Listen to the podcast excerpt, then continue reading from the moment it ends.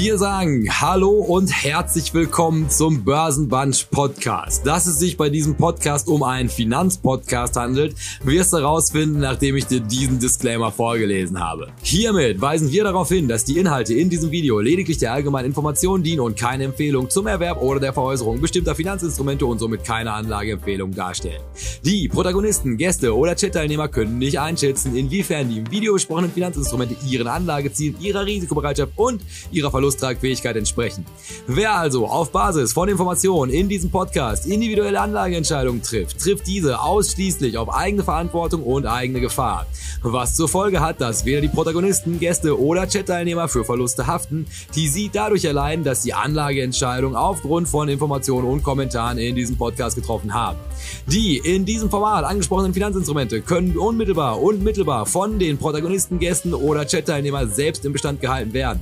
Hierdurch ergeben sich mögliche Interessenkonflikte, weil diese von altweiligen Resultaten Kursentwicklung profitieren könnten. Wir wünschen Ihnen viel Spaß mit dem nun folgenden Programm. Herzlichst, Ihr Börsenbunch. Dann sagen wir Hallo und herzlich willkommen. Börsenbunch, die große Wann verkaufe ich eine Aktie überhaupt Edition? Also mit dem Untertitel Wann sollten wir als Ratten das sinkende Schiff verlassen? Und ähm, bevor wir uns aber in dieses Abenteuer stürzen, öffne ich selbstverständlich wie immer erstmal die Bühne. Nee, erstmal grüße ich alle, die jetzt schon dabei sind, die frühen Vögel, die die Würmer fangen. Das ist ja auch wichtig. Mit den Analogien bin ich richtig stark heute. Keine Minute auf Sendung und ich habe euch mit Metaphern schon überlaufen. Toll. Also begeistert von mir selbst. Also hallo an alle und dann öffnen wir jetzt erstmal die Bühne für ähm, aktuelle Themen, um danach dann den großen Werbeblock zu schalten kriegt dann ein bisschen was und dann nehmen wir euch wieder ein bisschen was. Wie es so geht im Leben. Du hast mich jetzt neugierig gemacht bei dem Werbeblock. Ja, auch immer das. Abonnier bitte den Kanal. Ach so. Nach oben. Die Leier. Freuen, dass es den Kanal gibt. Wir, wir, wir brauchen so. die Abos. Ey, bitte. ja, sehr gut, sehr gut. Äh, ja, Chat sind auch schon einige unterwegs. Äh, äh ja, also äh, aktuelles vom Tage. Ähm, ich hätte eine Wette verloren, wenn ich eine Wette abgeschlossen hätte. Doppelter Konjunktiv. Amateur, dass du die Wette nicht abgeschlossen hast. Und ja. Weil die am laufenden Band wetten, weil ich immer welche abschließe. Das, und die Wette war, Peloton erholt sich. Wir können unser, unser Equipment, unser Set, unser Fahrradset äh, made in East Germany, das können wir wieder vom Markt nehmen, oder? Nachdem ich letzten Freitag dann äh, in Düsseldorf mal über die Kö spaziert war in der Mittagspause und dann einen Peloton Store gefunden habe, in dem sich eine Verkäuferin sichtbar langweilte, äh, war ich kurz überlegt, ob ich ihr das mit der äh, nachgebauten Rolle äh, erklären soll. Äh, aber ich habe es dann äh, sein gelassen und habe sie äh, weiterhin ihrer Langeweile frönen lassen. Da. Nee, ich hatte äh, tatsächlich irgendwie heute eine kleine Überraschung, weil das äh, DAI misst ja einmal im Jahr die Anzahl der deutschen Aktienbesitzer ähm, und das hat es äh, heute veröffentlicht, hatte ich jetzt auch nicht auf dem Schirm. Und äh, es sind weniger geworden. Oh, also Aus, ausgestoppt. Dein ganzes Portfolio. ja, ich hätte jetzt echt, echt drauf gesetzt, dass es äh, im letzten Jahr bloß die Vorhut war und dann nochmal ordentlich was drauf kam. Aber es äh, sind äh, 300 noch was, 1000 Aktionäre verschwunden im letzten Jahr. Trader, bestimmt Trader. Pleite gegangen, kann natürlich auch sein. Ne? Und äh, da hätte ich jetzt echt nicht mit gerechnet, muss ich sagen. Und das hat mich halt überrascht, weil ich hatte voll drauf gesetzt, dass es einen neuen äh, äh, Rekordstand gibt. Der liegt nämlich immer noch im Jahr 2000 bei 12,9 Millionen. Und äh, ja, da sind wir jetzt nicht. Also von daher Ernüchterung. Wo sind wir denn? Bei welcher Zahl? Äh, wo sind wir denn? Das muss ich selber nachgucken, weil ich natürlich schlecht vorbereitet bin und das nur auf Überschriften-Ebene alles gelesen habe. Den Dip kaufen, den, den, den Dip im Rückgang. Den, den äh, Trader-Dip sozusagen, meinst du, ne? Ja. Ähm, also, Stand der Dinge, Deutschland und die Aktie ist, wir liegen bei 12,1 Millionen Menschen, die Aktien, Aktienfonds oder aktienbasierte ETFs besitzen. Okay. So. Und das äh, ist jeder sechste Mitbürger. Okay. Und wir kommen halt äh, von 12,4 Millionen im letzten Jahr und 12,9 mhm. war 2001. Das war der Peak, den wir da hatten. Und ich hätte jetzt echt drauf gesetzt, dass es mehr geworden sind. Aber ähm, die, äh, die Mittelschicht sozusagen in der Altersstruktur hat äh, den Rückzieher gemacht. Also in der Altersgruppe 40 bis 49-Jährige sind 288.000 Aktionäre haben sich in Luft aufgelöst. Die haben alle Wohnungen noch schnell Die haben alle Wohnungen für 500.000 im Kölner Umland gekauft. Genau, ja, die haben alles realisiert ne, und dann gesagt, äh, jetzt gehe ich in Betongold. Genau. Ähm, also die einzige Gruppe, die gewachsen ist, nee, nicht die einzige, aber die am stärksten gewachsen ist, ist tatsächlich die Jugend, also hier 14 bis 29 Jahre. Da sind es 49.000 mehr als im Vorjahr und auch äh, mit über 50 und über 60-Jährigen, da sind es 9.000 oder 19.000 mehr geworden. Aber mhm. dieser, dieser Mittelbau, so typisch so in der, ja, ist ja eigentlich schon jenseits der Nestbauphase, ne, mit 40, ja. oder? Ja, schon. Ne? Ähm, also die, die haben sich. Ja, na, das ist vielleicht vor 30 Jahren so. Guck doch mal mich an, ich stehe mitten im Leben, 35. noch, überhaupt, noch überhaupt keine Ambition, irgendwas zu machen. Aber du hast eine eigene Wohnung. ich habe so, so, so einen Papp Pappkarton, damit ja. ich noch mehr Geld habe, den Dip zu kaufen. Ja, okay. Und, und ja. Äh, das sind aber nur deutsche Konten, ja? Ja, das sind nur äh, Deutsche, wobei man irgendwie jetzt, um, um, feinsinnig zu sein, auch sagen muss, auch äh, ausländische Mitbürger, die in Deutschland äh, gemeldet sind, sind da auch wohl mit einbezogen. Aber nichtsdestotrotz, äh, es sind weniger geworden und das fand ich äh, mega überraschend. Aber zählen denn da auch, äh, nur noch mal eine Frage dazu, äh, bei, bei Instagram, als ich dort noch war, da wurde ja gefühlt, jede Woche haben dann diese großen äh, äh, Finfluencer, wie wir ja nun das Wort kennen, ähm, irgendeinen neuen Broker äh, ähm, angeschrien, ja, also ja. Auf, dem, auf dem Marktplatz und auch gleich dort ein Konto eröffnet, sodass man ja dann irgendwann gefühlt vier, fünf Konten hat. Wie werden die denn gezählt? Ja, also das ist ein interessanter Punkt, äh, den ich gerade noch am äh, vertiefenden Recherchieren bin. Also die Umfragen, die das DRI hier macht und das seit über 20 Jahren, beziehen sich darauf, besitzen Sie eines der folgenden Wertpapiertypen.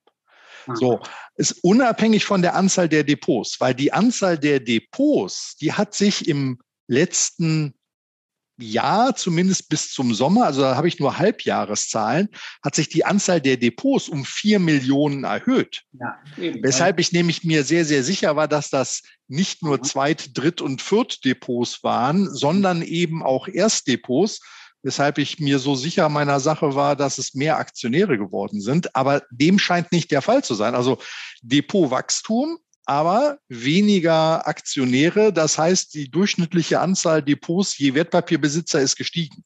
Ja. Steht denn in der Studie auch noch das Durchschnittsanlagevermögen pro Depot? Äh, nee, leider nicht. Äh, man, man äh, macht da Schlüsselgruppen auf, äh, was das Einkommen angeht, zum Beispiel. Mhm. Also nach Alter, nach Geschlecht, nach äh, Bundesländern, ähm, und eben auch nach Haushaltsnettoeinkommen. Und mhm. da ist das Klischee wahr, je mehr Income, desto höher äh, mhm. sind das, dass die Leute halt in Aktien investieren. Mhm. Wobei das auch in so einer Gruppe jenseits von 5000 Euro gerade mal die Hälfte ist. Mhm. Ähm, aber äh, zur Analyse jetzt des einzelnen Depots gibt es keine Aussagen da drin. Nee, es ist wirklich nur, wie viele Bürger sind irgendwie am Kapitalmarkt investiert. Okay. Naja. Viel zu tun. Also, aber es ist eine belastende Tendenz. Also, dass das ja tatsächlich weniger geworden ist. Vor allem, weil es war auch immer noch ein ziemlich gutes Jahr, 21. Also, das muss man ja auch dazu sagen. Klar, auch am ja. Ende nochmal so ein bisschen ins Stocken geraten. Aber eigentlich ja eins, was motivieren sollte. Absolut. Also, diese Rekordhöhen, die schaffen es ja dann auch in die Tagesschau oder ähnliches.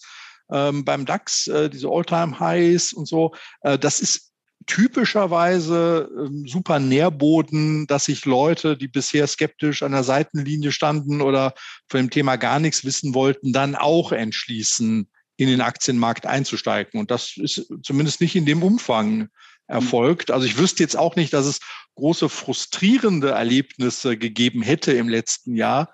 Die den Leuten die, die, die, Laune verdorben hätten. Ich glaube, wenn ich als unbedarfter junger Mann an einer Bushaltestelle von Frank Thelen in diesen 10x DNA-Fonds reingelutscht worden wäre, uh, die Zukunft, innovative Ideen, wird verzehnfachen dein Geld und jetzt innerhalb von so kurzer Zeit so mies bekommen hätte.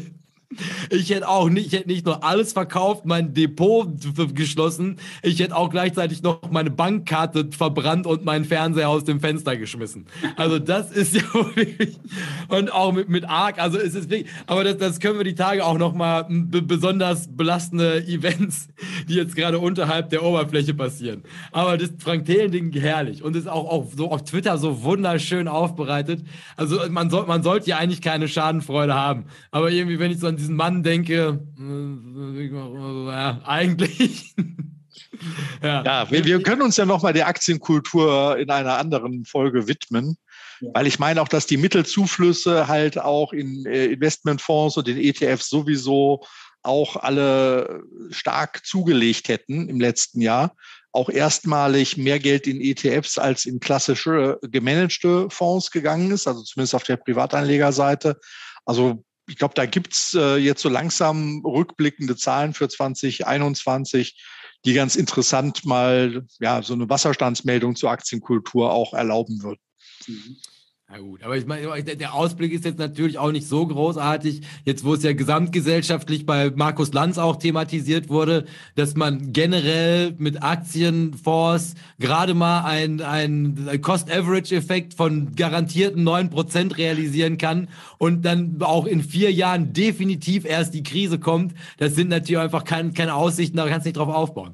Und da kann ich den deutschen Anleger auch verstehen. Ne? Also für Cost-Average-Effekt neun Prozent würde ich mir auch nicht die Mühe machen. Jetzt jetzt vier Jahre garantiert noch 9% zu nehmen. Naja, da lieber Sparbuch. Da weiß das, ich lieber, woran ich bin. Das war ein sehr verwirrender Schnipsel, den du da gepostet hast. Und das war original, das war alles. Danach war die Folge vorbei. Es war dann einfach eine, eine letzte Frage noch. Ich bitte um eine kurze Antwort. Dann einfach dieses Konvolut an Schwachsinn und dann ich, ich, ich bedanke mich bei Ihnen für Ihre Zeit. Wir sehen uns nächste Woche wieder.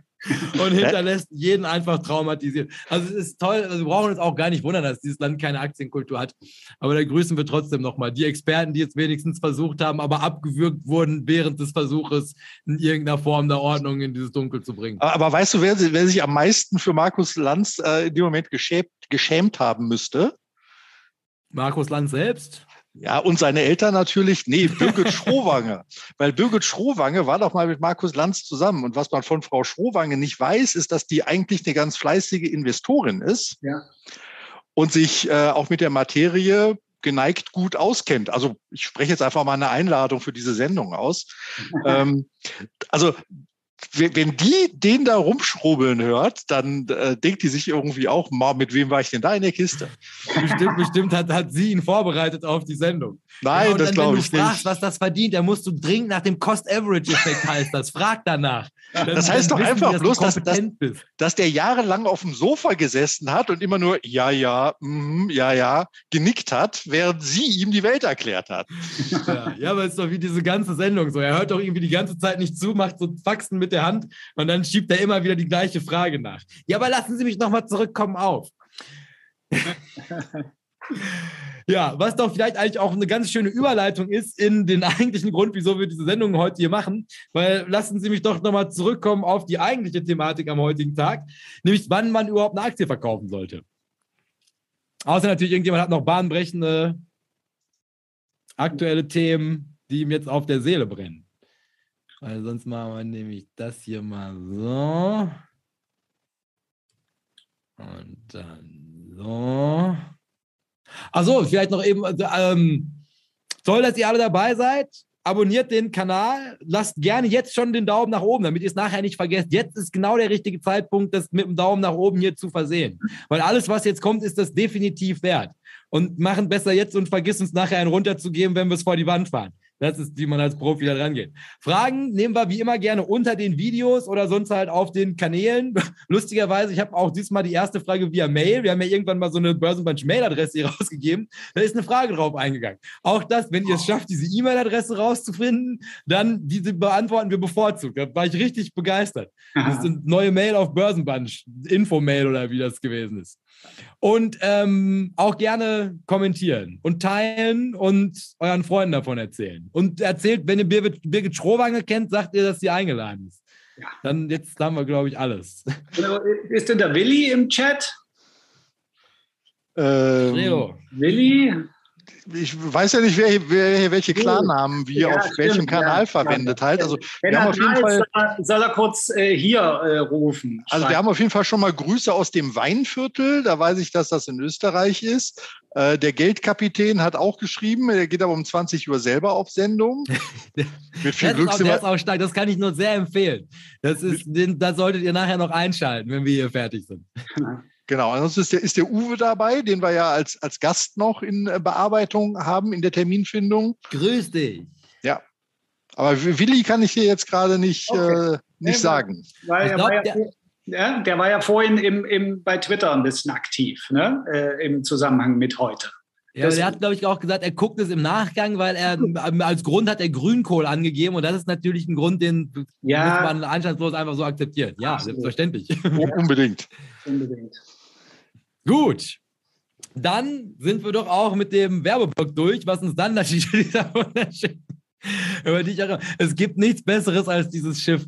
Also das war wirklich, ich weiß auch nicht mehr in welchem Jahr es war, aber also Europa.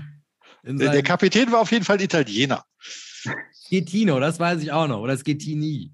Aber und er hat auch richtig lange Gefängnis bekommen, ist jetzt die Tage verurteilt worden. Auch. Ja, das ist ja passiert, als der äh, mal posen wollte, um mal extra knapp vorbeizufahren an irgendeinem so Felsen. das ist echt ein Grund, warum Männer nie so verantwortungsvolle Positionen bekleiden sollten. Ja, ja, das können wir auch noch mal irgendwann wieso Männer die schlechteren Anleger sind. Analog zu diesem Boot als Beispiel. So, aber es ist wieder maritimes Motto und es geht auch plus minus ein bisschen in, in also geht weiter mit unserem Narrativ vom letzten Mal. Also da haben wir uns ja über diese Stop-Loss-Kurse, erinnert euch, das war so eine Frage, das ging alles ganz unscheinbar los. Ja, also sollte man einen Stopp setzen oder nicht? Da haben wir gesagt, selbstverständlich sollte man Stopp setzen. Dann ging das auf Twitter los, dass Leute sagen, was wollt ihr überhaupt mit dem Stopp? Und ähm, jetzt daraus entspringt, da habe ich mir da noch mal ein bisschen Gedanken gemacht, was jetzt ein spannendes nächstes Thema gewesen wäre. Also eigentlich habe ich mir die Gedanken nicht gemacht, sondern wir haben explizit Fragen bekommen, die jetzt darauf hinausliefen, dass ich dachte, das kann man super bündeln unter einer Folge, die sich jetzt mit der Frage auseinandersetzt, wann ist denn überhaupt der richtige Zeitpunkt, eine Aktie wieder zu verkaufen? Ne, weil also das jetzt vielleicht nochmal als Präambel davor gestellt, also das, was wir da beschrieben haben, nach Tino Notfall, Stopp. Also wenn es halt wirklich einfach rapide einbricht, das ist natürlich ein guter Grund, die zu verkaufen, beziehungsweise sich selbst dazu zu maßregeln, das tun zu lassen über den Broker. Aber jetzt gibt es natürlich auch noch andere Gründe. Also man kann ja auch immer noch aus freiem Willen sich dazu entschließen, eine Aktie zu verkaufen. Und das ist, womit wir uns heute beschäftigen wollen. Mit freiem Willen. Hochphilosophische Folge. Und da fange ich jetzt mal an mit einer kleinen Einleitung. Nämlich, die meisten Anleger kennen eigentlich nur zwei Gründe, die sie dazu veranlassen, eine Aktie zu verkaufen. Wollt ihr mal raten, welche das sind? Hm. Puh. Äh, sie brauchen Geld. Ja, guter Grund. ja, das, das, ist bei den Amis zum Beispiel, wenn die Steuersaison beginnt, dann gibt es statistisch gesehen immer einen Rückgang äh, in den Indizes und bei Aktien, weil die haben einfach nichts noch extra sich hingelegt für ihre Steuernachzahlung. Die das muss jetzt im Frühjahr wieder der Fall sein. Ne? Ja, ja. Nicht, so April, Mai oder, oder so. Das kann, ne? kann sein. Ich, ich, glaube ja. Ne? Und dann verkaufen die tatsächlich. Also das muss wohl so sein. Ja, gut, also, also aber also, also das, ne? ein bisschen, bisschen schon zu spezifisch für die zwei, die ich raus, rausklammern gesagt habe. Ja, ich habe einen genannt. Also man braucht Geld. Also jetzt Herr Strelo, du noch einen. Ja, weil, weil sie gefallen ist und sie irgendwie raus wollen. Das macht ja keiner. Das ist ja uncool. Das hatten wir ja schon. Ja, ja, das, das, das, das, macht auf jeden Fall nicht glücklich, sage ich jetzt mal. Ich bin da ja, ja selber betroffen. Ja, das stimmt. Aber ich, ich, mer ich merke, das wird jetzt hier auf fruchtbaren Boden treffen, denn ich habe das hier ein zweites Mal analog zu Ideen von Howard Marx gestaltet, der jetzt grundsätzlich mal folgende zwei Gründe analysiert hat, wieso Menschen überhaupt Aktien verkaufen. Und Grund Nummer eins ist, weil sie gestiegen sind. Also, mhm. wenn man Geld mit einer Aktie verdient hat, ist das grundsätzlich erstmal ein Auslöser, wo man sagen würde, auch, die verkaufe ich jetzt und streiche mir die Gewinne ein. Und der andere, Wunder, oh Wunder, wäre, weil sie gefallen ist. also, dass man natürlich ab einem gewissen Punkt dann jemand sich denkt, uh, hier, weißt du, schneide ich halt besser meine Verluste und sehe zu, dass ich rauskomme, bevor ich zusammen mit dem Schiff runtergehe. Und aussehen könnte das dann halt so, also dass in dem Kopf des regulären Anlegers ist der Gedanke natürlich in guten Zeiten, das ist sweet, ein guter Lauf, jetzt kommen die Gewinne in die Bücher, also das muss man das Ganze jetzt irgendwie real machen, weil solange sie halt noch in Wertpapieren sind, sind sie immer noch dem Marktrisiko ausgesetzt, damit mir diese Gewinner niemand mehr nehmen kann. Oder halt auf der anderen Seite der Gedankengang ganz klassisch, fuck, das Teil muss weg, bevor es auf Null geht. Also beides unglaublich menschliche Attribute in die eine wie auch in die andere Richtung zu denken. Und dann haben wir das jetzt hier frei nach Howard Marx auch nochmal kurz ausklammert, was genau ist damit überhaupt gemeint. Also wenn er sagt, Anleger verkaufen, weil sie gerade vor sind mit einer Aktie, dann sagt er, das liegt daran, dass der Verkauf so einer Aktie grundsätzlich eigentlich immer erstmal bei uns im Kopf beginnt. Also der Verkauf einer Aktie ist Börsenpsychologie in ihrer Reihenform. Und das hängt damit zusammen, dass Menschen sich grundsätzlich lieber, und das ist jetzt vielleicht ein Schock, gut als schlecht fühlen wollen. Und nichts auf dieser wunderbaren Welt ist so furchtbar wie, in meiner Welt nennt man das Gewinnbrand, aber halt Gewinne wieder abzuladen. Also du hast schon Geld gehabt und das ist aber nicht realisiert und dann verlierst du es wieder und Geld, was du schon gewonnen hattest, in deinem Kopf wieder abzugeben und im schlimmsten Fall dann auch noch in die Verlustzone zu gehen, das ist vielleicht der, der schlimmste Schmerz, wahrscheinlich noch schlimmer als ein Bein zu verlieren. Das ist aus Erfahrung gesprochen. Und durch so einen Verkauf macht man Gewinne natürlich real. Also sobald die Aktie verkauft ist, überweist dir die Bank das Geld, dann liegt das auf deinem Konto und sobald du es halt in Euros hast, ist es halt erstmal real für dich. Von da aus könntest du aufs nächste Konto schieben und dann kannst du dir irgendwelchen Quatsch davon kaufen und in deinem Kopf macht es das natürlich halt, macht es das den Gewinn, der sonst erstmal nur Buchgewinne wäre, tatsächlich zu einem realen Gewinn, weil du ihn realisiert hast. Aber dieses Realisieren ändert aber in den meisten Fällen nichts an der Ausgangssituation. Ne, das Geld ist halt einfach nur woanders. Also jetzt hier merkt er schon, das wird jetzt noch ein bisschen cleverer, was wir hier vorhaben. Also ich meine, klar, es ist jetzt nicht mehr eine Aktie, aber dann liegt es halt auf deinem Konto bei 7% Inflation. Man muss dir halt überlegen, wo tue ich es jetzt halt auch anders hin. Ne, wenn ich irgendwas dafür kaufst, ist das auch nichts anderes als ein Investment, eine andere Aktie, dann nimmst du halt wieder ein anderes Risiko auf dich. Also das sind natürlich alles so Engpässe, die jetzt zu diesem Verkauf, wenn du was geschnappt hast, damit dazukommen. Und Aktien zu verkaufen, einfach nur weil sie gestiegen sind, ist kein guter Grund für einen Verkauf, sagt Howard Marks. Also es dir halt so einfach zu machen, zu sagen, ich realisiere einfach nur Gewinne, weil ich Angst habe, dass sie mir irgendwann wieder genommen werden. Das ist jetzt per se erstmal nicht der Nummer eins Grund zu sagen, dafür werde ich eine Aktie wieder los.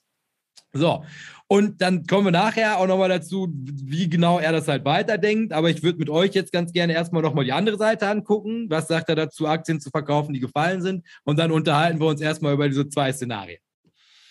Und die andere Seite sieht jetzt halt so aus, eine Aktie zu verkaufen, weil sie gefallen ist. Aktien zu verkaufen, weil sie gefallen sind, ist auch nicht die Lösung. Das sagt er geradeaus durch. Also das macht es, macht es dir zu einfach mit.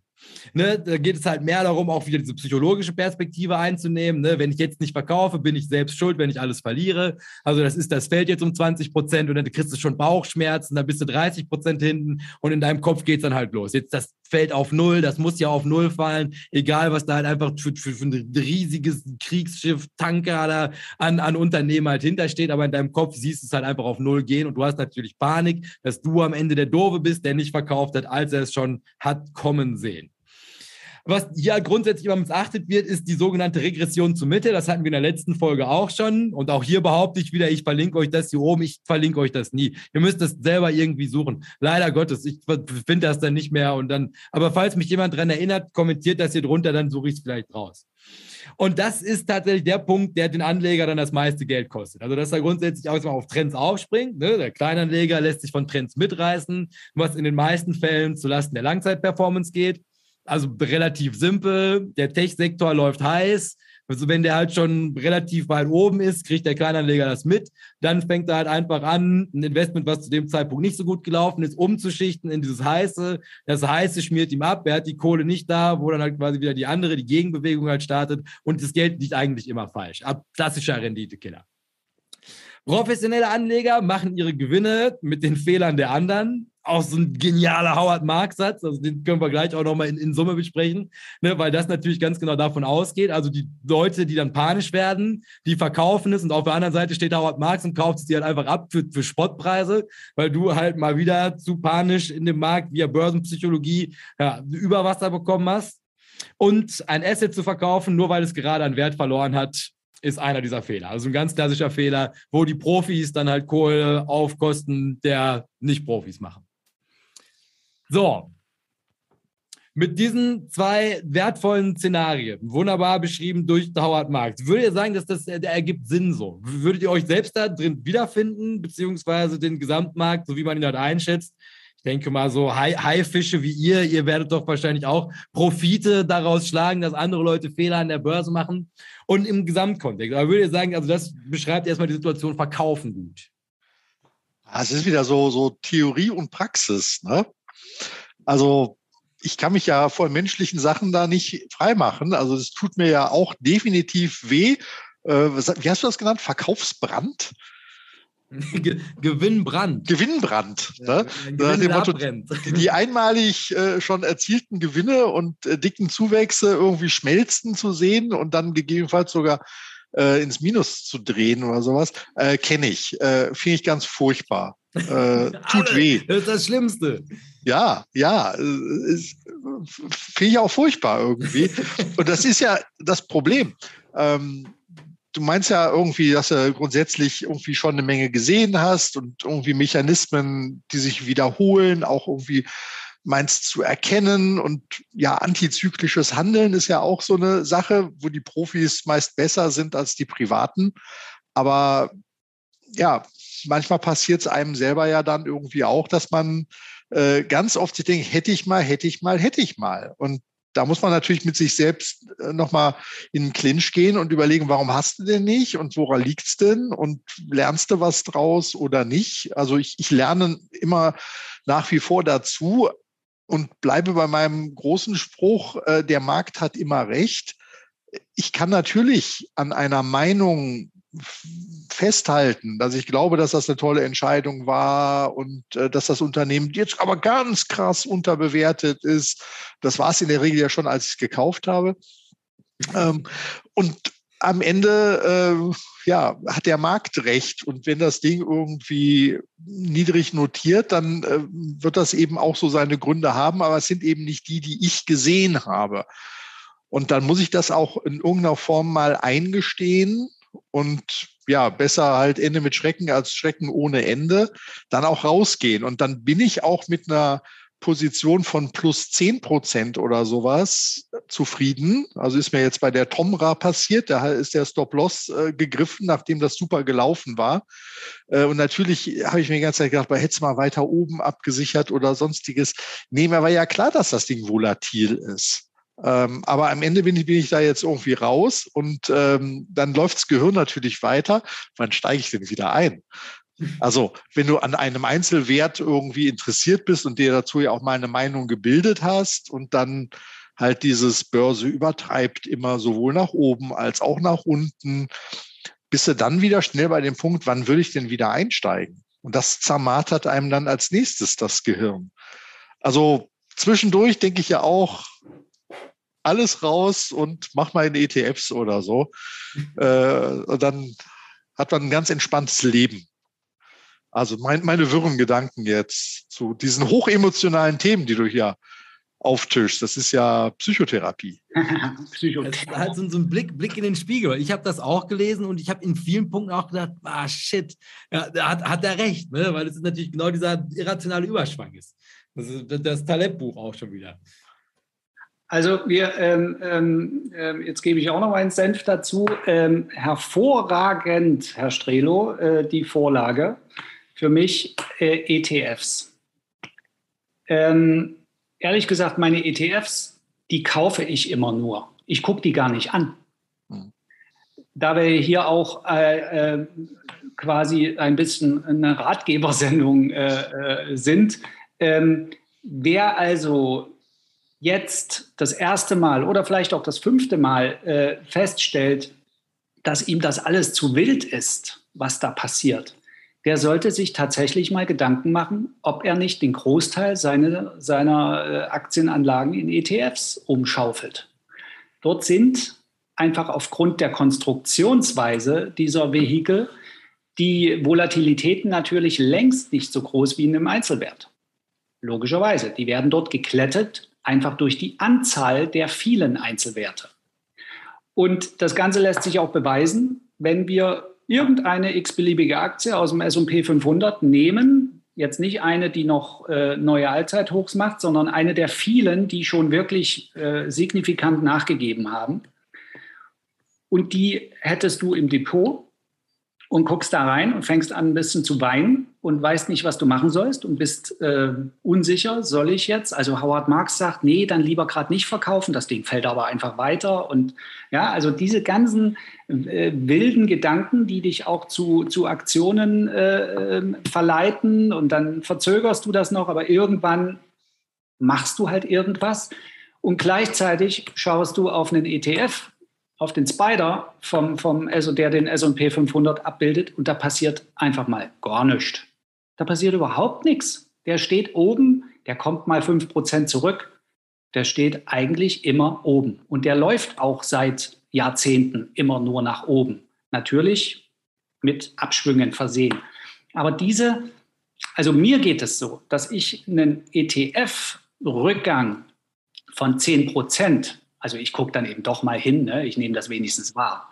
Ähm, der betrifft mich gar nicht. Ich bin dort emotional gar nicht beteiligt, wie ich das vielleicht wäre bei einer Twitter, wenn ich die bei 44 Dollar oder so gegriffen hätte, in der Meinung, sie wäre sehr günstig und die jetzt bei unter 38 Dollar rumkrebst und immer noch keinen Gewinn macht und immer noch ein Minus KGV hat und immer noch eine negative Eigenkapitalrendite etc.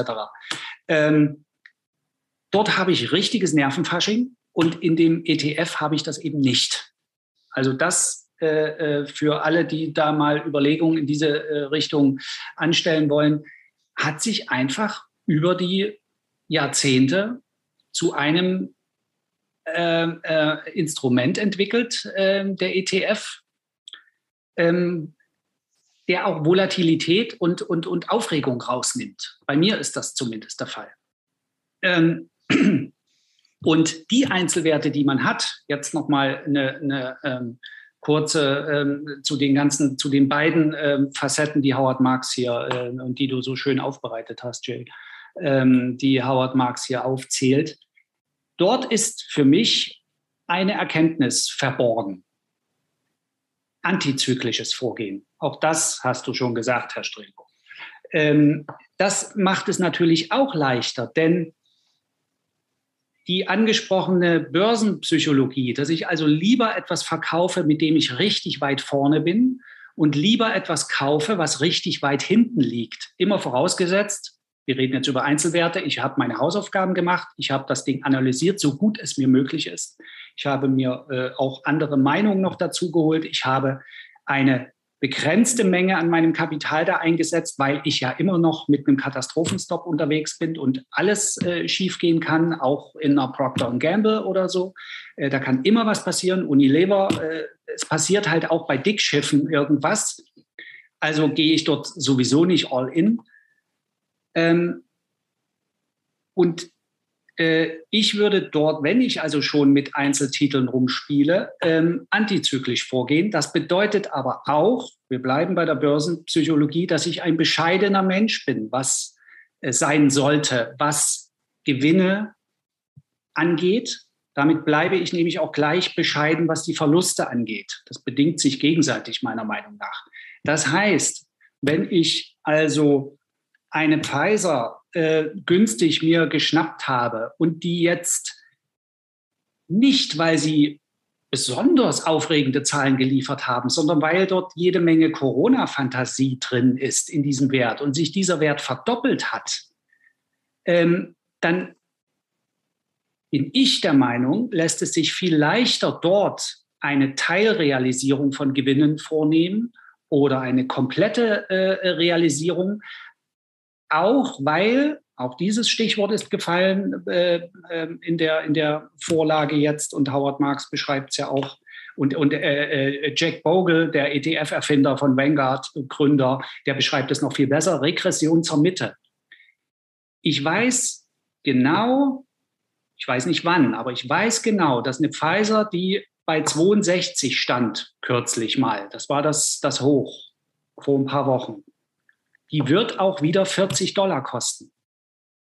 Ich weiß nicht wann, aber es wird so sein. Die wird wieder zu ihrem, zu ihrer ähm, zu ihrem Mittelwert zurückkehren, einfach weil diese Art von Aktien das so an sich haben. Selbst Wachstumsaktien, die heute mit 100 Prozent pro Jahr wachsen, werden irgendwann in einen Bereich hineinwachsen durch in ihrem Geschäftsmodell, wenn sie überleben, dass es sich ruhiger anlässt, nach oben und nach unten und sich das Ganze über die, über die Zeit betrachtet glättet. Und wieder zurück zum antizyklischen Vorgehen. Wenn man also Einzeltitel spielt, bescheiden sein, dankbar sein für Gewinne, die man realisieren konnte, die man mit, mit ehrlicher Arbeit teilweise, wo man wirklich nicht dahinterherkommt, das, dasselbe Ergebnis zu erzielen und sich noch dazu anschreien lassen muss von irgendjemandem oder so. Äh, und, ähm, dann mache ich, würde ich das dann so empfehlen, dann habe ich natürlich nicht die Tesla bei 50 gekauft und bei 1000 verkauft. Das sind Glücksfälle. Auch das muss man anerkennen. Auch das gehört zu einer bescheidenen, demütigen Sichtweise auf die Märkte. Das ist Glück, einfach nur Glück. Das ist kein Können. Ja, ähm, das, äh, äh, aber wa was ich machen kann, ist eben zu sagen, Jetzt ist eine Pfizer wirklich günstig. Sie ist so und so weit von ihrem äh, jahrelangen Mittelwert weg. Das sind die gleitenden Durchschnitte, kann man da sehr gut nehmen, die 200-Tage-Linie zum Beispiel. Also wenn so ein fundamental gesundes Unternehmen mit einem Top-Geschäftsmodell, bleiben wir bei der Pfizer, wenn die 20 Prozent unter ihren 200er notiert, dann gucke ich mir die aber sehr genau an, und zwar für den Kauf. Vice versa steht sie weit, weit drüber. Also noch dazu käme jetzt mein Einkaufspreis mit hinzu. Nehmen wir mal an, ich hätte die also günstig in den 30-Dollar-Regionen genommen. Dann muss ich mir bei 60 sagen, innerhalb einer bestimmten Zeit, die die diesen, diesen Weg gegangen ist, kursmäßig, muss ich mir sagen, Dankeschön, äh, danke, Mr. Market, aber ich glaube auch nicht, dass wir nun hier äh, äh, alle nun völlig verseucht sind und, und jede Woche eine Impfung brauchen oder so. Ich glaube das nicht. Also sichere ich meine Position in, mit einem satten Gewinn ab oder verkaufe einfach auch direkt oder auch mal die Hälfte. Ich nehme einfach Geld raus, ich belohne mich, äh, habe gleichzeitig die Kriegskasse wieder gefüllt und ähm, bin weiterhin handlungsfähig, um eben die nächste, den nächsten Wert zu suchen, der irgendwie meiner Meinung nach zu Unrecht dann völlig zusammengeklappt ist vom Kurs und gerade von den großen Investoren nicht äh, besonders gecovert wird. Aber ein Top-Geschäftsmodell hat und so weiter. Muss man sich ein bisschen Arbeit machen, muss man ein bisschen suchen, aber das geht. Also so, so, so eine Website wie Finvis, die haben auch Screener, auch kostenlos. Da muss man diese Werbeeinblendungen halt ertragen, aber äh, die kann man wegklicken und dann kann man dort zum Beispiel screenen nach Aktien, die eine hohe, also ich mache jetzt mal den Joel Greenblatt, ist eine ganz einfache Formel, können wir auch nochmal hier einbringen gerade und dann halte ich die Klappe wieder. Ähm, äh, Greenblatt-Formel ist eine ganz einfache Geschichte. Ähm, das ROI, also mein Return on Invested Capital, also ROIC, muss größer 25 Prozent sein und das KGV unter 10 dann ist das eine absolut unterbewertete Aktie. Da brauche ich keinen anderen Kram mir angucken. So, und wenn ich bei finvest.com jetzt diesen Screener anschmeiße, dann werden mir Sachen ausgespuckt, gelistet, die gucke ich mir an und das sind dann möglicherweise, wir wissen es alle nicht, aber möglicherweise die, die weit genug weg sind von ihrem Mittelwert und zwar nach unten sich äh, bewegt haben, weil sie gerade nicht im Fokus stehen, weil sie von der, von der Zyklik, von der, von der von der Marktzyklik her gibt es ja immer auch Sektoren, die laufen mal und dann laufen sie wieder nicht und dafür laufen andere. Und da kann man die sich angucken. In den letzten Wochen zum Beispiel, und das war voraus, äh. Äh, Herr Strelo und ich, wir haben uns auch entsprechend positioniert. Versicherer. Es war einfach klar, dass die laufen, weil die einfach top Fundamentaldaten hatten, und zwar die gesamte Branche. Ob das eine Allianz, eine Münchner Rück, eine Unum Group, eine MetLife, eine Sun Life, um den amerikanischen Markt äh, mit einzubeziehen. Da konnte man einfach kaufen. Und das ist ja das, was Howard Marks in seinem äh, Zyklusmodell äh, sagt. Du kaufst, wenn du unten kaufst, ein, ein Top-Unternehmen und du hast es gut recherchiert, du hast den Marktzyklus beachtet und so weiter und du kaufst es unten kursmäßig. Dann, und das ist das Paradoxe, und das begreifen nicht viele, äh, weil es nicht unserer menschlichen Natur entspricht, dann ist mein Risiko gering, viel geringer, als wenn ich denselben Wert oben kaufe, der ganz oben notiert, eine Ford, eine Ford Motors, die ist von 16 Dollar oder so auf 25 hochgesprungen, nur weil sie angekündigt haben, dass sie bis 2030 so und so viel Prozent ihrer Autos elektrisch äh, fahren lassen wollen. Ähm, dort jetzt long zu gehen, ist meiner Meinung nach ein viel größeres Risiko, als wenn die wieder auf äh, 20 oder 18 runtergefallen ist. Also, lange Rede, kurzer Sinn.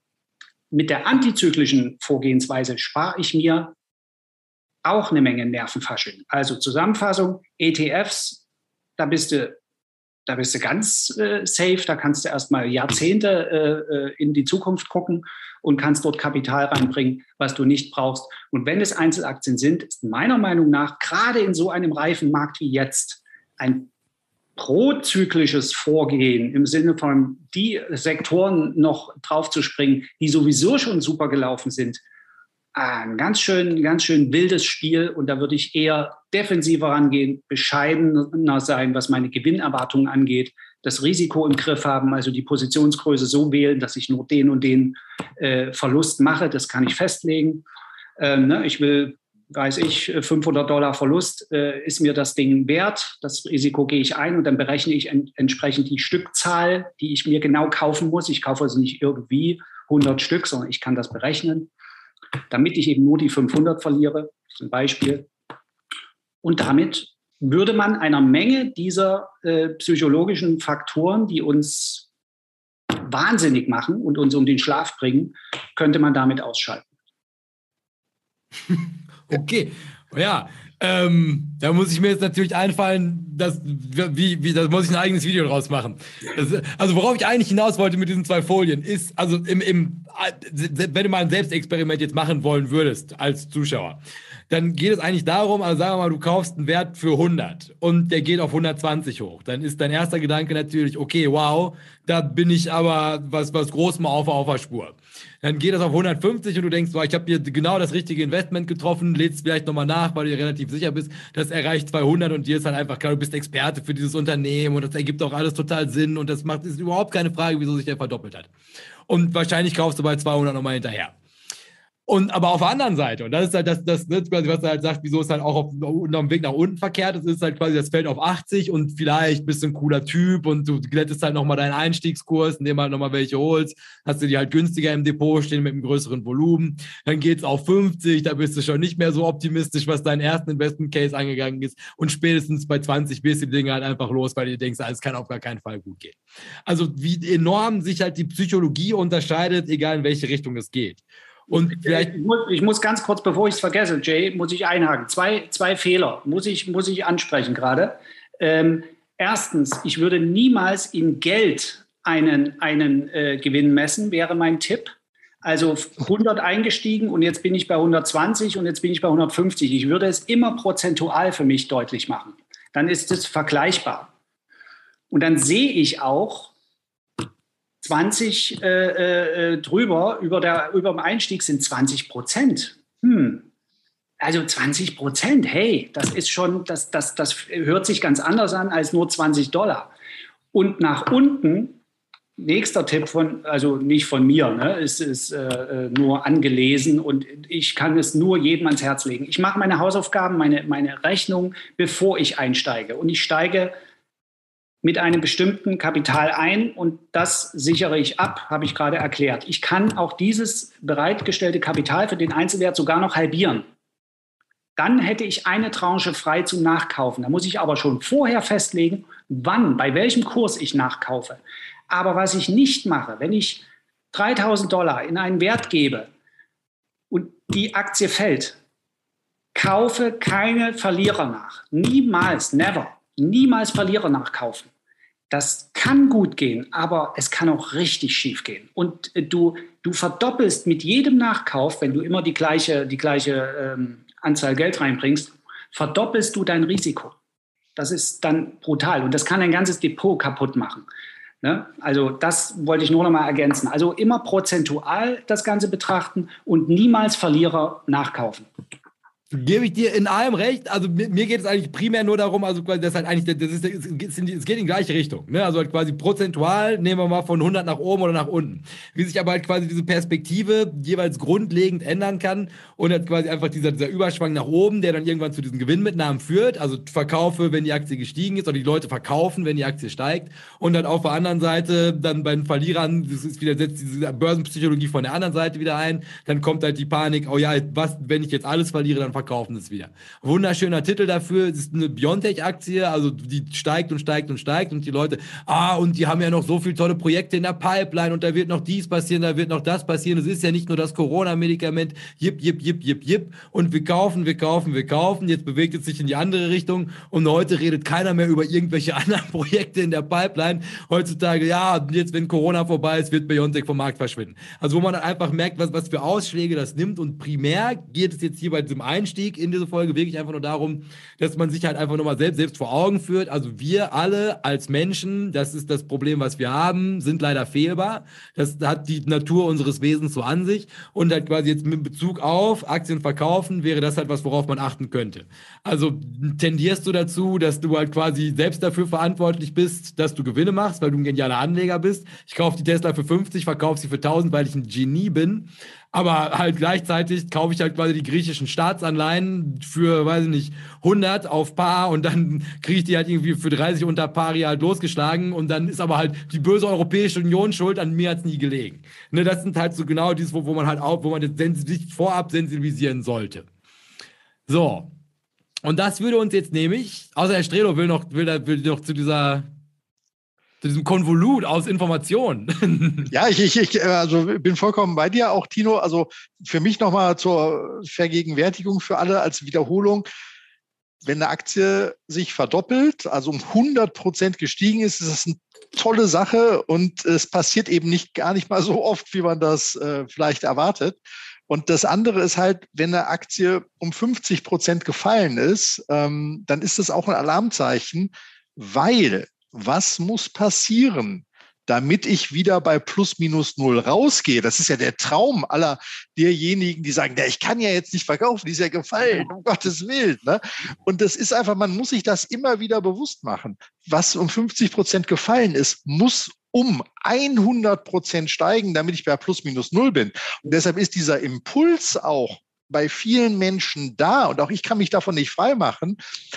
Gefallene Werte mehr Geld reinzugeben, weil es dann, weil dir das optisch natürlich dann dein Einstandskurs sich verbilligt und dir das Gefühl gibt, dass es jetzt wieder in Schlagreichweite halt ist. Aber es ist eben, wenn das Ding mit minus 30 Prozent in deinem Depot liegt, reicht nicht plus 30 Prozent im Kurs, um dich nach oben zu bringen. Das ist simple Mathematik, aber im menschlichen Gehirn nicht so intuitiv verdrahtet. Deshalb muss man sich das einfach nochmal bewusst machen. Also das ist nochmal so zu dem Grundlagenblock, den wir jetzt hier äh, unvermittelt abgerissen mhm. haben. Äh, und man kann es nicht oft genug durchgehen, damit ja. es einem in Fleisch und Blut übergeht. Vor allem bei der von, bei dem äh, von dir geschilderten Szenario. Ich verbillige ja deswegen, weil ich dann trotzdem früher, vermeintlich früher, auch nur plus minus null rausgehe. Um, um den Schmerz also, zu lindern, aber in der Zeit. Ich, ich verdopple also, damit ich bei 75 dann, also 100 bin ich rein, jetzt steht die bei 50. Jetzt haue ich das nächste gleichlautende Kapital rein. Und jetzt würde mein Kursziel ja 75 lauten.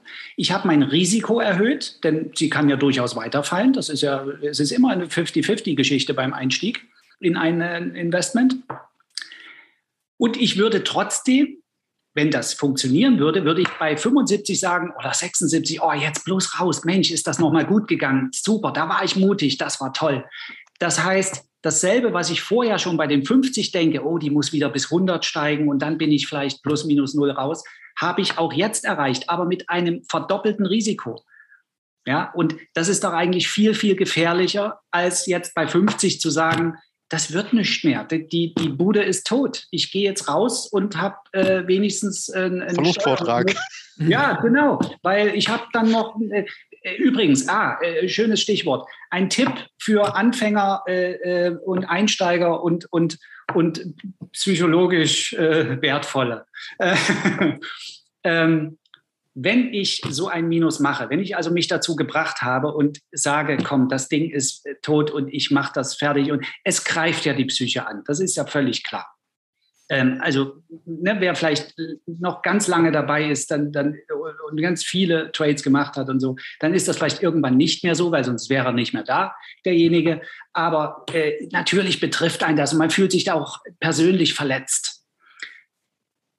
Tipp äh, zur Schmerzlinderung. Also erstmal ein schöner Whisky ne? Äh, vom Experience Trader kredenzt. Der ist ja da auch Experte. Der, also ich weiß gar nicht, wo der nicht Experte ist. Ja? Äh, und ähm, also ein Whisky. Nee, und dann verkaufst du hoffentlich in deinem Depot befindlich ohne Grund, ohne irgendeine Analyse oder so. Du verkaufst einen Gewinner. Das hört sich jetzt völlig bekloppt an. Ich sage das auch nur, das ist kein seriöses Vorgehen im Sinne von, dass das schlau ist. Aber du verkaufst etwas mit 1000 äh, Euro Verlust und du verkaufst etwas mit 1000 Euro Gewinn. Dann kannst du abends sagen, es ist nichts passiert. Es ist nichts passiert. Mein Depotwert steht, oben links steht die Anzeige und die steht jetzt immer noch so nach diesen beiden Verkäufen. Das ist eine Schmerzlinderung und wäre so ein Tipp, wer also wirklich das nicht erträgt, einen Verlust zu machen, der sucht sich einen Gewinner aus seinem Depot raus, den er hoffentlich hat, rechnet den dagegen und hat noch mehr Geld zur Verfügung, um es beim nächsten Mal etwas cleverer zu machen. Also ich glaube aber, das, das grundlegende hier beschriebene Problem ist ja also quasi, also das ist ja genau diese Psychologie, die der Anleger hat, auch gerade wenn er nicht versiert ist und nicht lange dabei ist. Also der steckt die Arbeit rein, der macht die Recherche, der ist sich zu 100% sicher, dieses Unternehmen bis in die letzte Fußnote überprüft. Und das wird auf jeden Fall steigen aus Grund A, B, C, D und E. Und jetzt kaufst du es ohne den von Tino nah, nahegesetzten Stopp, falls es direkt am Anfang schief geht. Und du kriegst direkt auf der Fresse. Bam, 20% hin. Aber du hast die Hausarbeiten gemacht. Alle auf Instagram sagen dir, das ist der Shit. Und natürlich denkst du dir, ja gut, jetzt, das ist ja eigentlich, das ändert nichts am Investment Case. Also kaufe ich nochmal welche für minus 20%, weil ist ja günstiger. Und dann will das ganze Ding dann auch für 90 jetzt auf einmal im Portfolio stehen. Und das ist ja ganz genau das, was er sagt. Ne? Also halt quasi jetzt in, da dann halt einfach dieser Manie zu verfallen und dir halt quasi selbst ein Bein zu stellen, weil du halt quasi vorher keinen Blick auf dich und deine Psyche geworfen hast, das ist erstmal kein guter Grund zu verkaufen. Wenn du die Hausarbeiten gemacht hast und das ist ein bombensicheres Unternehmen, dann ändert sich nichts an dem Investment Case und dann bleibst du da dran. Ganz genau. Aber ne, sobald du halt einfach, egal in welche Richtung, anfängst halt irgendwie deinem, deinem Kopf halt zu viel Raum zu lassen, das ganze Ding halt irgendwie in eine Richtung zu spinnen, die dir halt irgendwie gerade gut passt, mit der du vielleicht auch besser schlafen kannst, dann war vielleicht die Vorbereitung nicht so gut oder du hast einfach nicht den Magen, damit jetzt weiterzumachen. So, und jetzt, nachdem wir aber sage und schreibe 52 Minuten erstmal geklärt haben, was keine guten Gründe zum Verkaufen sind, widmen wir uns jetzt, würde ich nämlich sagen, mal ganz geschmeidig, was Howard Marks sagt, wann man verkaufen sollte. Also was wären jetzt gute Gründe, tatsächlich eine Aktie zu verkaufen? Und da hat er jetzt zwei ganz wertvolle Dinge für uns. Und zwar erstmal fängt er an, es gibt gute Gründe zu verkaufen. Also macht euch keine Sorge, es ist nicht, dass Howard Marks sagt, kauf eine Aktie und halt sie, bis du stirbst. Es gibt tatsächlich auch in der Welt von Howard Marks Gründe, eine Aktie zu verkaufen. Aber die haben weder was damit zu tun, dass du halt Angst hast, diese Gewinne wieder abzugeben, also zu verkaufen, weil die Aktie gestiegen ist, noch mit der Sorge vor Selbstgeißelungen, also dass du dich halt nachher schlecht fühlst, weil du sie nicht verkauft hast, als du noch konntest und die fällt halt weiter. Vielmehr sollten diese Gründe auf den Absichten für die Investition, äh, auf den Aussichten für die Investition beruhen. Nicht auf der Psyche des Anlegers. Also der Kopf darf nicht mit dir durchgehen. Und sie müssen durch nüchterne Finanzanalysen, Strenge und Disziplin identifiziert werden. Also halt quasi, es ist jetzt nicht so einfach irgendwie zu sagen, oh, die Aktie ist um 10% gefallen, deshalb verkaufe ich sie jetzt, sondern es muss halt quasi dieses Investment als Ganzes vor Augen haben und es als Ganzes diszipliniert mit einer Finanzanalyse und streng bewerten und dann kannst du dich dazu entscheiden, es zu verkaufen. So, und jetzt gibt er uns zwei Gründe primär mit auf den Weg, die man sich jetzt, also die wir jetzt gleich besprechen werden. Wenn deine Anlagethese weniger valide erscheint als zuvor und oder die Wahrscheinlichkeit, dass sie sich nicht als richtig erweist, gesunken ist, ist der Verkauf eines Teils oder der gesamten Beteiligung wahrscheinlich angemessen. Also du hast eine Vorstellung für ein Investment, tätigst es und jetzt kommt es aber überhaupt nicht so, wie du das vorgestellt hast. Hier, wie diesen die nochmal? CureVac. Die, die, du investierst da, weil du denkst, die entwickeln ein Medikament gegen den Coronavirus und jetzt tun die das überhaupt nicht. Die scheitern an diesen ganzen klinischen Studien. Das heißt also hier, die Anlagethese, die du aufgestellt hast, die entwickeln das Medikament und ich werde reich, die geht auf einmal nicht mehr auf. Die haben das Medikament nicht entwickelt. Da ändert sich was Grundlegendes, dann kannst du die halt wieder loswerden. Ohne dir jetzt irgendwie der nachheulen zu müssen und zu sagen, ah, ich warte, bis der nächste Virus kommt und da entwickeln die dann. Grund Nummer zwei wäre, wenn eine andere Investition auftaucht, die vielversprechender zu sein scheint, um eine überlegenere, risikobereinigte, vorausschauliche Rendite zu bieten, ist es ebenfalls vernünftig, bestehende Bestände zu reduzieren oder zu eliminieren, um Platz dafür zu schaffen. Also auch so ein für clevere, also dass dir auf einmal auffällt, okay, ich habe mein Geld angelegt mit folgender Hypothese. Und ich gehe halt davon aus, dass ich bei gegebenem Risiko die und die Rendite oder Cost-Average-Effekt für Markus Lanz realisieren kann und das würde jetzt natürlich in diesem Fall dazu führen, dass du dann einfach guckst, also wenn jetzt eine andere Investment-Chance auftaucht, wo du halt quasi entweder bei gleichem Risiko eine bessere Rendite oder bei weniger Risiko, vielleicht auch nur eine kleinere Rendite, aber das dann einfach gegeneinander abzuwägen, verschiedene Möglichkeiten. Am Ende geht es immer um deine Vermögensallokation, dir die Frage zu stellen, wo bekomme ich halt den besten Ratio Risk und Return. Und auch das wäre natürlich ein Grund zu sagen, okay, ich verkaufe Investment A, weil ich bei Investment B einfach eine sehr viel bessere Aussicht bekomme. Und dann habe ich noch mal zwei so, so wirklich abgefahrene Gedanken, die er halt äh, auch innerhalb von diesem Artikel halt äußert, die ich auf jeden Fall auch noch mit in diese Diskussion geben möchte, ist, dass er halt quasi bei dem Verkauf von Investments ganz vehement darauf verweist, dass man halt quasi die, den Verkauf eines Assets nie als isolierte Entscheidung sehen darf.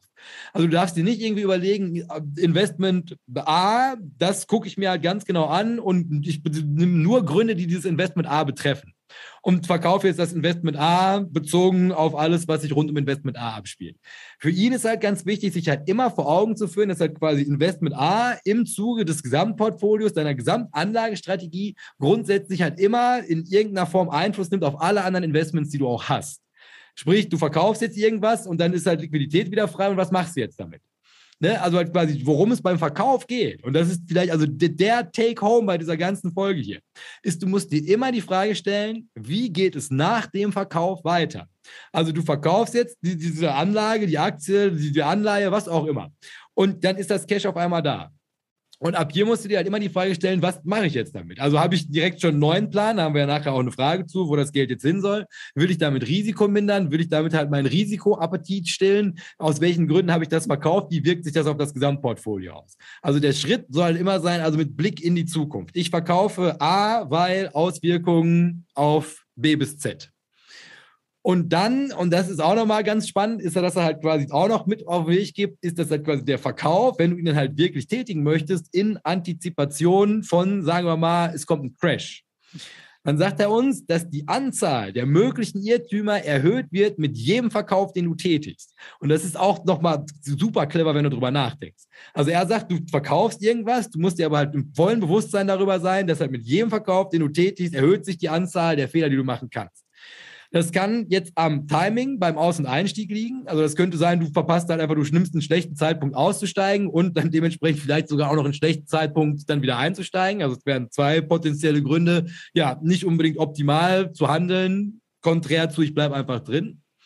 Die große Frage, was machst du mit dieser überstehenden Liquidität? Also sagen wir mal, Aktien wird jetzt zu heiß und du willst rüber wechseln in den Anleihenmarkt und jetzt läuft der überhaupt nicht oder Aktien laufen weiter, Anleihen gehen in den Keller. Riesenfehler gemacht.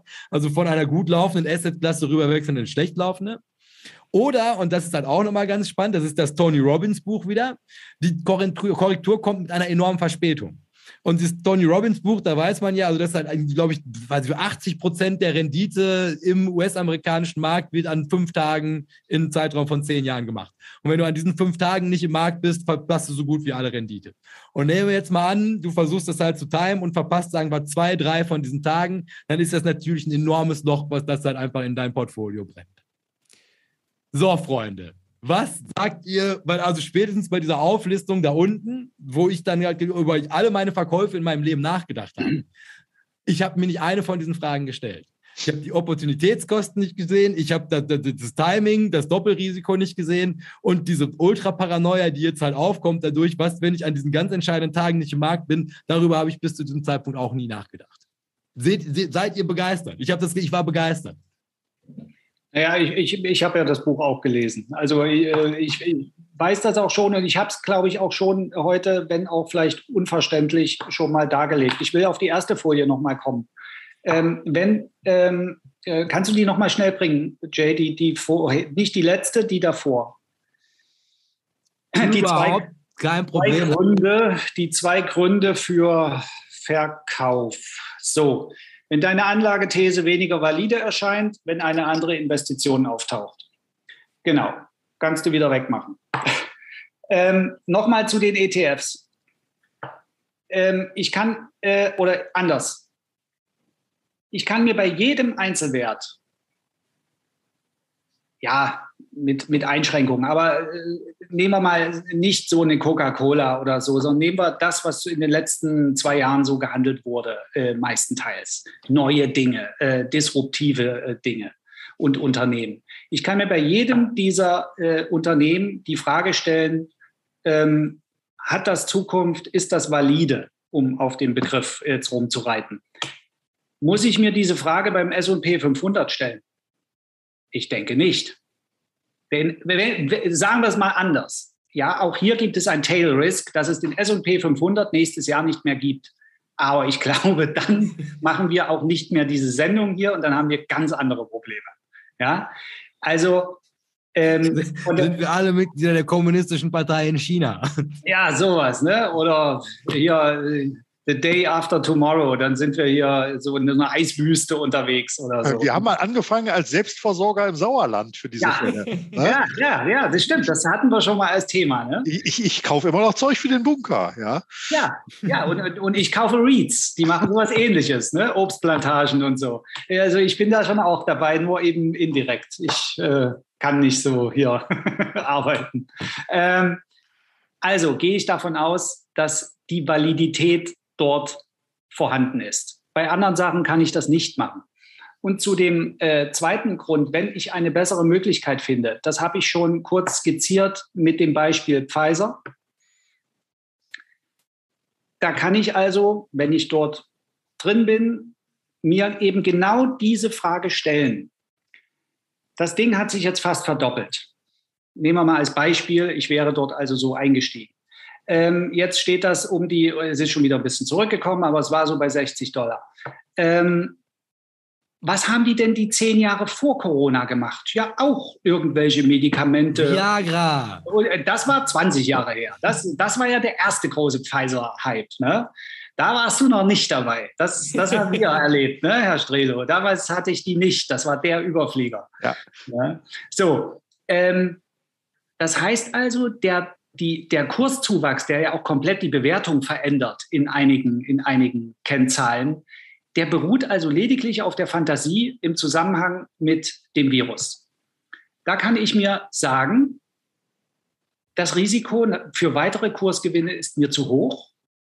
Ich habe, ich habe das auch vorhin mit diesem Beispiel Joel Greenblatt und, und dass man meinen Screener anschmeißt und mal guckt, was sich sonst so noch äh, ergibt im, im defensiven Bereich, in der aktuellen Marktphase defensiv, kann ich also dort rausgehen, weil sich mir eine bessere Gelegenheit bietet, meiner Meinung nach. Es ist immer alles mit Unsicherheit verbunden und mit Risiko. Aber das nochmal zu diesen beiden Gegenüberstellungen, äh, wie man da rangehen könnte. Das heißt, den ETF hinterfrage ich nicht wirklich und habe ja auch vorhin erwähnt, den, den, da sehe ich keinen Grund, da zu verkaufen. Da kann ich äh, mal, wenn ich zehn Jahre in China äh, investiert war, dann kann ich dort sagen, ähm, da, hat, da haben sich Dinge geändert. Auch bei einem ETF darf man das sagen. Und deswegen gehe ich dort raus und gehe vielleicht in einen anderen Bereich hin. Aber tendenziell, was die großen Indizes angeht, gehe ich mal von aus, dass wir die auch noch in den nächsten Jahren so erleben werden und abgebildet über ETFs. Und bei den Einzelinvestments, wieder die antizyklische Handlungsweise, kann ich also mehrere Fliegen mit einer Klappe schlagen. Ich mache Gewinne, ich realisiere sie, ob nun Teil- oder Komplettrealisierung. Das ist eine Belohnung, da freue ich mich drüber. Das ist also nichts, worüber womit ich schlaflose Nächte habe. Und gleichzeitig habe ich natürlich das aufregende neue Investment, was ich eventuell gefunden habe, was für mich persönlich ein viel besseres Chance-Risikoprofil hat als das genannte Beispiel Pfizer. Das zu diesen beiden Punkten, wie man da praktisch vorgehen könnte. Ja. Und die nächste Folie mal vielleicht auch noch mal ganz kurz einblenden, äh, die danach kam. Warte mal, sollen wir erstmal mal, ob Herr Strelo ja. noch, äh, ja, noch ah, ja, Entschuldigung, ja. Zu den ja. zwei, zwei den Möglichkeiten, ob er das auch so sieht wie Howard Marx, die zwei Gründe zu verkaufen wusste gar nicht, dass ich mit, mit Howard Marx auf Wellenlänge bin irgendwie. Nee, äh, passt in meinen Augen auch vollkommen. Also ich, ich versuche für mich ja auch immer so den Investment Case abzuschätzen im Sinne von, ich habe eine Erwartungshaltung auf eine Steigerung, ich habe auch eine Schmerzgrenze, was fallende Kurse angeht. Und äh, ich bin in der Regel ja auch nicht böse, Gewinne zu realisieren, wenn ich denn dann ein neues, attraktives Investitionsziel habe. Ähm, das fällt mir allerdings im Moment persönlich sehr, sehr schwer. Die Screener-Idee finde ich gut, aber sie ist natürlich nur die erste Stufe eines Investments. Prozess. Ideengeber. Ja. Genau, genau. Ja. Es ist nur ein Ideengeber, das ist keine mathematische Logik, dass es genau die äh, richtigen Werte sind. Aber man kommt erstmal in der Selektion auf einzelne Werte, kann sich dann die Geschäftsmodelle anschauen, seine persönliche Meinung da auch mit verproben, äh, um dann zu überlegen, ist das eine Branche, in die ich investieren will? Habe ich vielleicht schon viele Investments in der Branche? Ähm, dann wäre das auch ein Argument, was dagegen spricht. Also das ist wieder ein ganz neuer Prozess, der dann losläuft. Äh, manchmal liegen aber so Investitionsgelegenheiten ja auf der Straße oder man hat schon lange irgendwo ein Auge drauf geworfen und dann hat man dann die Mittel, um auch zu investieren, weil eben was frei geworden ist. Also da bin ich im Moment äh, tatsächlich sehr, sehr ja, unentschlossen, was das angeht. Ähm, natürlich würde ich gerne der antizyklische Investor sein, der im richtigen Zeitpunkt eben einsteigt. Ähm, das fällt mir im Moment aber so ein bisschen schwer, weil ich da pessimistisch irgendwie eingestimmt bin. Äh, man war es ja auch schon lange Zeit nicht mehr gewohnt, dass es äh, ja der Dip eben nicht sich sofort wieder geschlossen hat. Und insofern bin ich, bin ich da im Moment noch ein bisschen zurückhaltend, aber ähm, schließe mich auch deinem ETF-Investment-Vorschlag für Unentschlossene an. Ähm, macht das ja ohnehin schon mit einem sehr großen Teil äh, schon lange. Ähm, aber da gucke ich in der Tat auch zu wenig rein. Und deshalb ist es so verführerisch, immer in das Einzelwertedepot reinzugucken, wenn das dann auch noch per App auf dem Telefon ist, was quasi immer bei dir ist. Und dann, ja, man, man macht es halt viel zu oft. Ähm, und von dem Druck zu investieren, würde ich mich da gerne weiter frei machen. Ähm, Ergänzung noch von mir, äh, einerseits zu ETFs. Es gibt äh, auch dort fast das gleiche Vorgehen, wie man das bei einem Einzelwert machen kann. Die Welt ist ja riesengroß. Und du könntest ja, statt auf ein Einzelunternehmen einzugehen und sich zu überlegen, was passiert mit der Peloton-Aktie und was könnten die noch machen und so weiter, und äh, weil du das interessant findest oder Twitter oder sonst was, äh, so gibt es vielleicht auch Gegenden, wo du feststellst, da habe ich die letzten Jahre doch gar nichts davon gehört. Und das ist auch richtig spannend. Das sind auch richtige Nischen zum Teil. Mal ja. Mexiko-ETF ist wieder richtig. So, ich wollte, ich wollte gerade, ich wollte gerade sagen, ich gebe jetzt hier keine, keinen Hinweis. Jetzt hast du mir das natürlich schön kaputt gemacht. Ähm, ich finde tatsächlich. Wäre das dein Hinweis gewesen? Weil ja, das ist ein absoluter Glücksgriff. Brasilien und Mexiko finde ich gerade sehr interessant. Und ähm, jetzt muss man sich doch den Irrsinn vorstellen, dort Einzelwerte zu suchen. Das ist doch völlig, völlig bekloppt. Aber warum ist das bekloppt? Weil Brasilien ganz weit weg ist für uns, oder? Und wir denken, dass Frankreich oder Italien oder äh, Österreich oder so ganz dolle nah ist. Und da haben wir Ahnung, was eine OMV in Österreich macht Tankstellen betreiben oder die Royal Mail in, in, in England. Da, da wissen wir auf einmal Bescheid. Einen Scheiß tun wir. Wir wissen gar nichts, was die machen. Wir wissen auch nichts, was die Allianz macht. Und genauso wissen wir nicht, was der äh, Baukonzern Vale in Brasilien macht. Das ist dasselbe. Es ist immer dasselbe Risiko und dieselbe Arbeit und dieselben paar Erkenntnisse oder Meinungen, die ich mir da auftun kann. Äh, und dann komme ich zu einem Entschluss. Aber um das Ganze einfacher zu machen und nicht minder spannend, kann ich eben auch sagen, Mensch, Brasilien, Mexiko, es ist übrigens, ne, trotz des Disclaimers, das ist nur etwas, ich bin nicht investiert, aber ich finde es interessant. Ich gucke mir das an und dann lernt man was über Land und Leute kennen. Da lässt man sich Zeit mit sowas. Da muss man nicht, äh, wir sind ja keine Daytrader, aber das ist eine spannende Idee und genauso gibt es noch andere Gegenden, wo man, wo man sowas anwenden kann. Und äh, äh das zu dem Thema und nochmal auf die Screener bezogen. Ähm, ich habe jetzt gerade ein Interview mit Herrn Kahnemann äh, gesehen im Schweizer Fernsehen irgendwo bei YouTube und da wurde ich natürlich wieder so ein bisschen auf Kahnemann getriggert und habe ein bisschen im Buch geblättert. Äh, und da ist mir ein Satz aufgefallen. Äh, wir Menschen fokussieren uns auf die Dinge, die uns, also die bekannten Dinge. Also Dinge, die wir öfter hören, erhalten von uns eine höhere Aufmerksamkeit als die, die uns nicht permanent über den Weg laufen. Das mit Brasilien eben war ja fast schon so ein Beispiel dafür. Warum hat das einen Zusammenhang mit den Screenern? Weil ich dort, äh, ich, ich äh, verkaufe jetzt irgendwas und habe einen schönen Gewinn eingesagt und ich suche jetzt, analog zu dem, was wir gerade besprechen, Howard Marks, ich brauche jetzt also eine neue, eine neue ähm, ähm, Kapitalanlage. Ja, was fällt mir denn dann ein? Ja, gerade wieder was über Pfizer gelesen, ja, Moderna, auch nicht schlecht. Und Tesla, naja, vielleicht kriegen die ja doch die Kurve mit ihren LKWs. Es sind immer die gleichen Kandidaten und der Screener, der ganz kalt und, und algorithmisch vorgeht, nach dem, was ich dort einstelle, der bringt mir Unternehmen raus, große Unternehmen, die noch kein Mensch auf der, auf der Uhr hatte. Ich sage mal ein Beispiel, bin ich auch nicht investiert, war ich mal 2018 investiert, Ingredion. Kennt ihr die Firma Ingredion? Nö. Ja. Aber ihr habt schon alle Malzsirup getrunken. Und Malz ist auch überall drin die machen Malzextrakt. Ein ganz einfaches Ding. Ja? Das ist ein, ist ein börsennotiertes, riesiges Unternehmen, kennt kein Schwein. Mhm. Und das würde mir das Screener ausschütten und eben nicht zum hundertsten Mal die Coca-Cola und die Moderna und die sonst was, was eben alles hoch und runter die, die Sau durchs Dorf getrieben wird. Das ist der Vorteil des Screeners. Und das ist ja das Geniale an dieser Howard Marks-These. Genau das, was du gerade beschrieben hast. Ne, dass er halt quasi schon sagt, also ne, es, es, gibt Gründe zu verkaufen, die setzen aber halt voraus, dass du halt quasi immer diese Gesamtsituation im Auge behältst. Ne, also halt quasi, du, du, kannst ja überhaupt nicht wissen, ob halt irgendwo da draußen gerade ein besseres Risk-Return-Ratio fährt, wenn du halt einfach diese, diese Scheuklappen aufhast und halt einfach nur immer die gleichen zehn Logos siehst, die halt durch die sozialen Medien getragen werden. Genau. Ne, und, und da, und das ist halt dieses, dieses wo, wo jetzt halt der Überbogen gespannt wird über dieses ganze Thema Verkauf verkaufen, ist natürlich, also ist, ist dein Grund zu verkaufen nur das, was du einordnen kannst. Oh shit, das fällt um 10%, deshalb verkaufe ich das jetzt lieber, nachher geht es auf Null. Aber wenn halt die komplette Palette, die du halt betrachtest, zehn Aktien sind, natürlich ist das auch das einzige Kriterium, wenn du das festmachen kannst.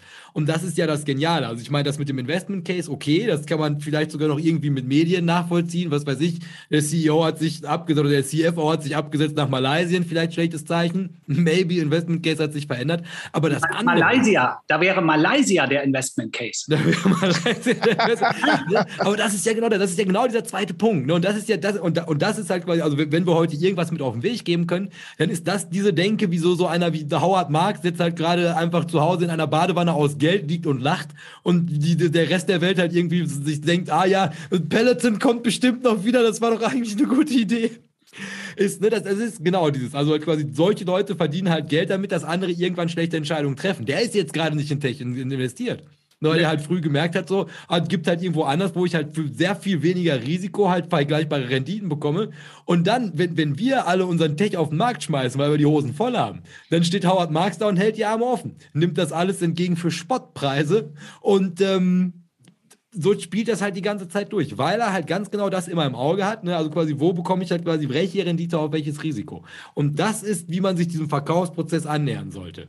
Also. Sage nicht wir, weil ich habe kein Tech. Ja. ja. Und meins kriegt er nicht. Niemals ja. Howard Marks. Aber ich hätte auch nicht mehr so viel. Coinbase könnte ich ihm noch, aber das gebe ich nicht ab. Weil das ist nämlich, also da können wir jetzt auch nochmal. Also. Dass, dass uns nämlich auch noch eine Zusammenfassung mit auf unseren Weg gibt. Also unterm Strich, man sollte eine Investitionsentscheidung auf die Schätzung des Potenzials jedes Vermögenswertes stützen. Ne? Also nicht Dörren sagen, nicht es steht gerade hoch, es steht gerade niedrig, sondern du musst dir halt schon immer die Frage stellen, wo steht das Ganze in zehn Jahren? Man sollte nicht verkaufen, nur weil der Preis gestiegen ist und die Position größer geworden ist. Also auch da, also das ist tatsächlich was, wüsste ich nicht, da können wir gleich nochmal diskutieren, das würde ich so nicht unterschreiben. Aber diese, dieser Gedanke mit Klumpenrisiko, also der, der nach Howard Marx, also jetzt ein schlechtes Beispiel dafür, aber der, der hätte jetzt theoretisch mir gesagt, ja, also wenn du glaubst, dass Tesla in zehn Jahren tatsächlich in diese Bewertung reinwächst, dann bleib doch auf der Position sitzen. Ist doch eigentlich ganz super. Nur wenn halt irgendwie, jetzt erinnere ich mich selber nicht mehr, was war das zu Hochzeiten? 30 Prozent von meinem Portfolio Tesla? Ne? Da, da, klar, versuche ich da raus zu diversifizieren, einfach um mein Risiko zu glätten. Aber Marc sagt, also das wäre per se erstmal kein Grund zu verkaufen. Ne? Also wenn, wenn ich da quasi, wenn, wenn mein Investment Case, wozu man sagen muss, das war ja da schon lange nicht mehr, halt vorsehen würde, dass das halt hinkommt und dass mir die, und das haben sie nie getan, irgendwie dann auch nochmal gut ausschütten, dann kannst du da auch ruhig drauf sitzen bleiben. Es kann berechtigte Gründe geben, die Größe der von uns gehaltenen Position zu verkleinern. Ne, also halt auch das ist mehr oder minder das, was Tino vorhin angeschrieben beschrieben hat. Ne, ich meine, auch hier spielt auch bei sowas immer Diversifikation eine Rolle. Also so wahnsinnig ist Howard Marx auch nicht. Aber es gibt keine Möglichkeit, wissenschaftlich zu berechnen, wie hoch diese Grenze sein sollte. Und das halt auch nochmal, also Howard Marx abweichend von dieser Lehrbuchmeinung, wo man halt quasi so eine klare Allokation hat und dann also via Asset Allocation das halt immer irgendwie nachschärft, sagt er, wenn du deine Hausarbeiten wirklich gemacht hast, ne, Disziplin und, und so eine gewisse Schärfe da halt reinbringst und du hast einen echten Gewinner gefunden, wo du halt also wirklich fundamental hinterstehst, wo du sagst, also der hat Potenzial, Werte zu entwickeln, dann ist, und das ist auch eine ganz spannende Perspektive darauf, dann stellst du dir halt mal so vor, dieses Unternehmen wäre nicht an der Börse. Stell dir einfach mal vor, du wärst halt quasi einfach privat in irgendeiner GmbH investiert. Und würdest du da, wenn du halt wirklich auf dem Goldstück sitzt, von dem du die Zahlen kennst, von dem du ganz genau weißt, da ist ein Markt da, die werden auch in zehn Jahren noch wirklich gutes Geld verdienen, würdest du da aufgrund von Marktfluktuationen einfach deine Anteile abgeben? Weil so machst du es halt mit Aktien. Aber versuch es halt lieber eher aus dieser wirklichen Investoren-Investoren-Perspektive, nicht aus der Trader-Perspektive zu sehen. Und dann, und dann schließt er halt ganz wunderschön, mit anderen Worten, die Entscheidung, Positionen zu verkleinern oder vollständig zu verkaufen, hängt von, den, von deinem individuellen Ermessen ab. Also grundsätzlich liegt es am Ende an dir. Wie belastbar bist du? Ne? Wie so vieles in der Welt der Geldanlage. So. Jack, ich kann fliehen. ja, mich, also das war also auch, auch, also mal, auch mal wieder ein tolles, ein tolles Memo. Muss man, muss man ja auch nochmal dazu sagen. Also er ist auch einfach ein genialer Mann. Ja. Also vielleicht jetzt noch, noch mal abschließend, jetzt also, dass wir nochmal einen Strich, vielleicht auch jetzt das bei uns beeilen, wenn man noch drei Fragen und Unilever. Ähm, einfach nur noch aus dieser Perspektive, also wirklich das, das Ganze zu sehen als Investor, also Warren Buffett-Style, sich da was rauszusuchen in Abgrenzung zu Traden.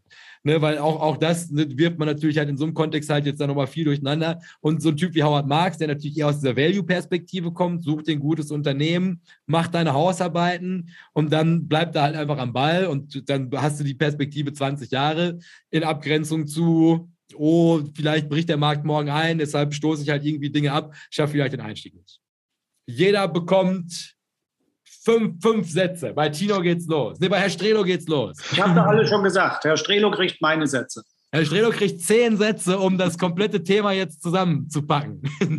Nee, Finde find ich soweit gut. Also Investorperspektive anzunehmen. Warren Buffett hat ja, glaube ich, mal also viele Dinge gesagt, viele gute auf jeden Fall auch. Ähm, man soll sich vorstellen, man kauft ein Unternehmen und die Börse ist für zehn Jahre geschlossen danach.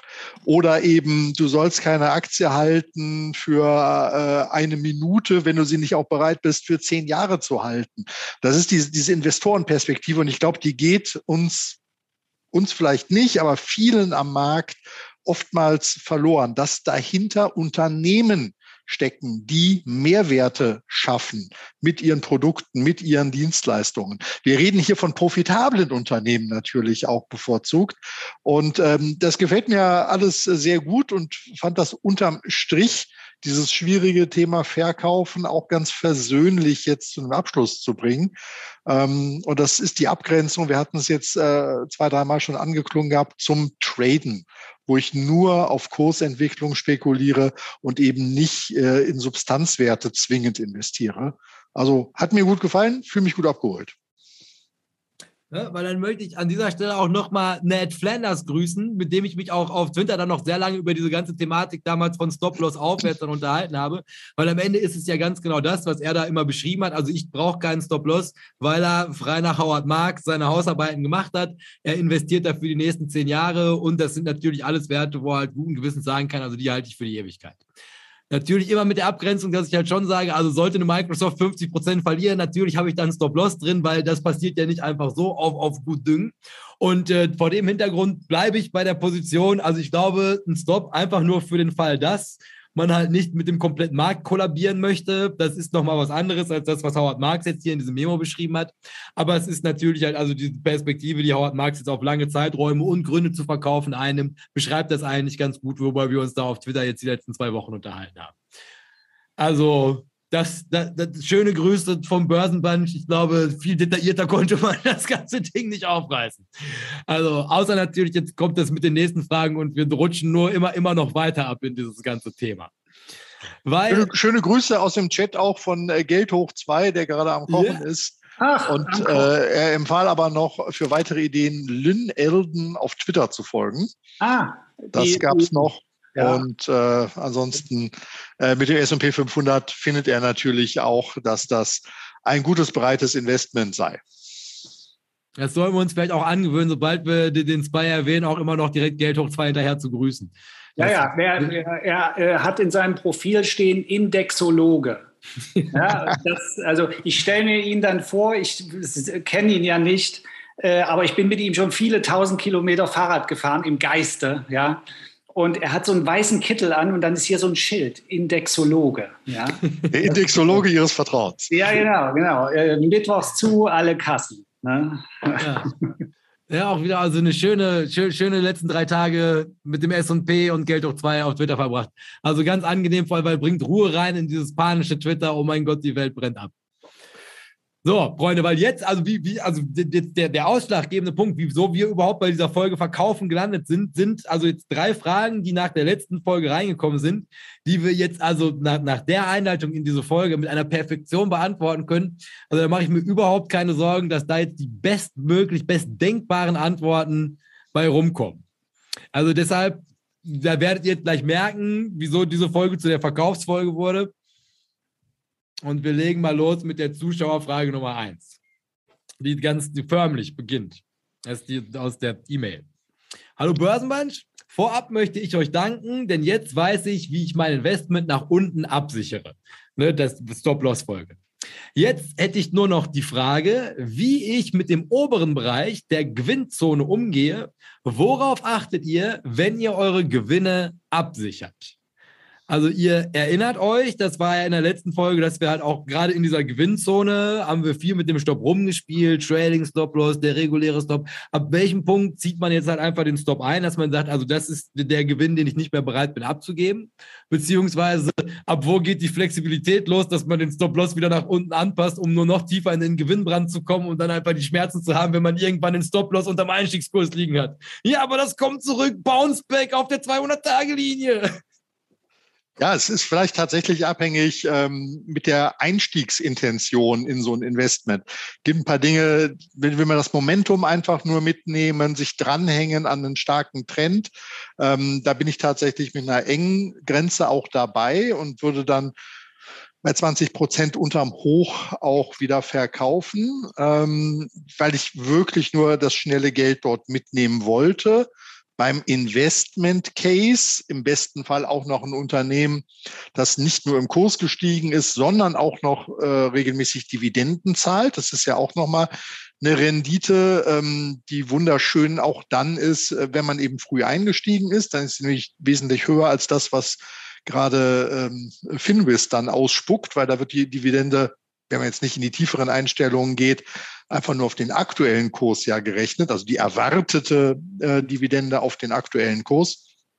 Und äh, das kann einem natürlich auch ein Halten eines Investments dann nochmal versüßen. Und äh, Tino, du hast schon gesagt gehabt, Thema Versicherung. Ich habe bei der Allianz auch sehr lange warten müssen, also die war jetzt auch nicht böse nach unten gefallen, äh, aber ich habe auch über ein Jahr quasi eine Seitwärtsbewegung bei dem Ding einfach gesehen gehabt. Habe immer nur gedacht, na ja, schade, müsste eigentlich, können mal ein bisschen Schwung reinkommen. Was ist denn da los? Als Verkaufen habe ich nicht gedacht, weil wenn ich so schon 5,x Prozent Dividendenrendite auf dem Kursniveau habe, dann reicht meine Fantasie. Bei Münchner Rück bin ich, glaube ich, seit boah, sieben, acht Jahren investiert äh, zu einem super Einstieg, ähm, dann weiß ich irgendwie, dass das ist halt langfristig gedacht und da würde ich mich tatsächlich nicht verrückt machen lassen und hatte äh, im Gegenteil bei der Allianz tatsächlich bei Rückschlägen auch nochmal nachgelegt gehabt, weil ich eben langfristig dran glaube.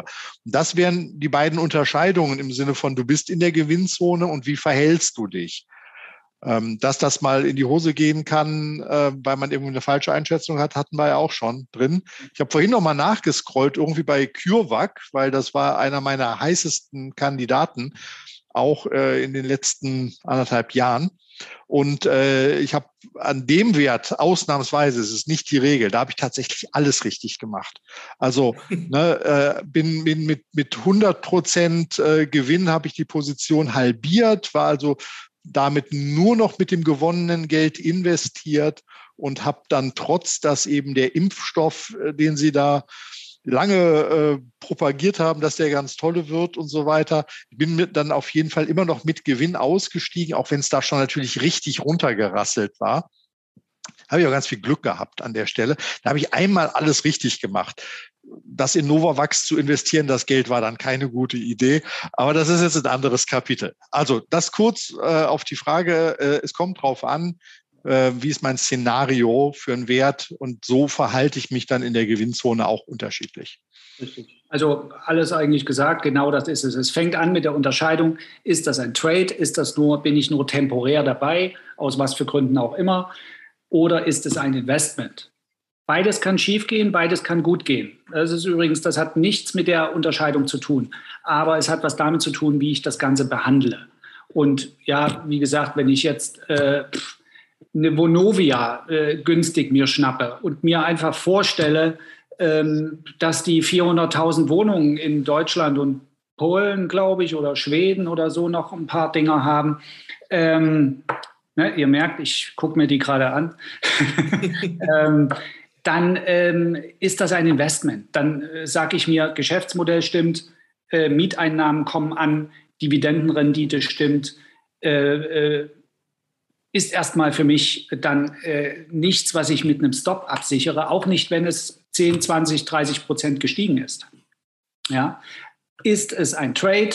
Dann brauche ich klare Kriterien und dann äh, muss ich mir das auch vorher überlegen. Und da würde ich schon anfangen, ähm, bei 10% Gewinnzuwachs würde ich auf jeden Fall den Stop schon in die Gewinnzone inklusive Gebühren ziehen, dass ich Break-Even bin. Ich, mir kann nichts mehr passieren. Ich habe auch die Gebühren verdient.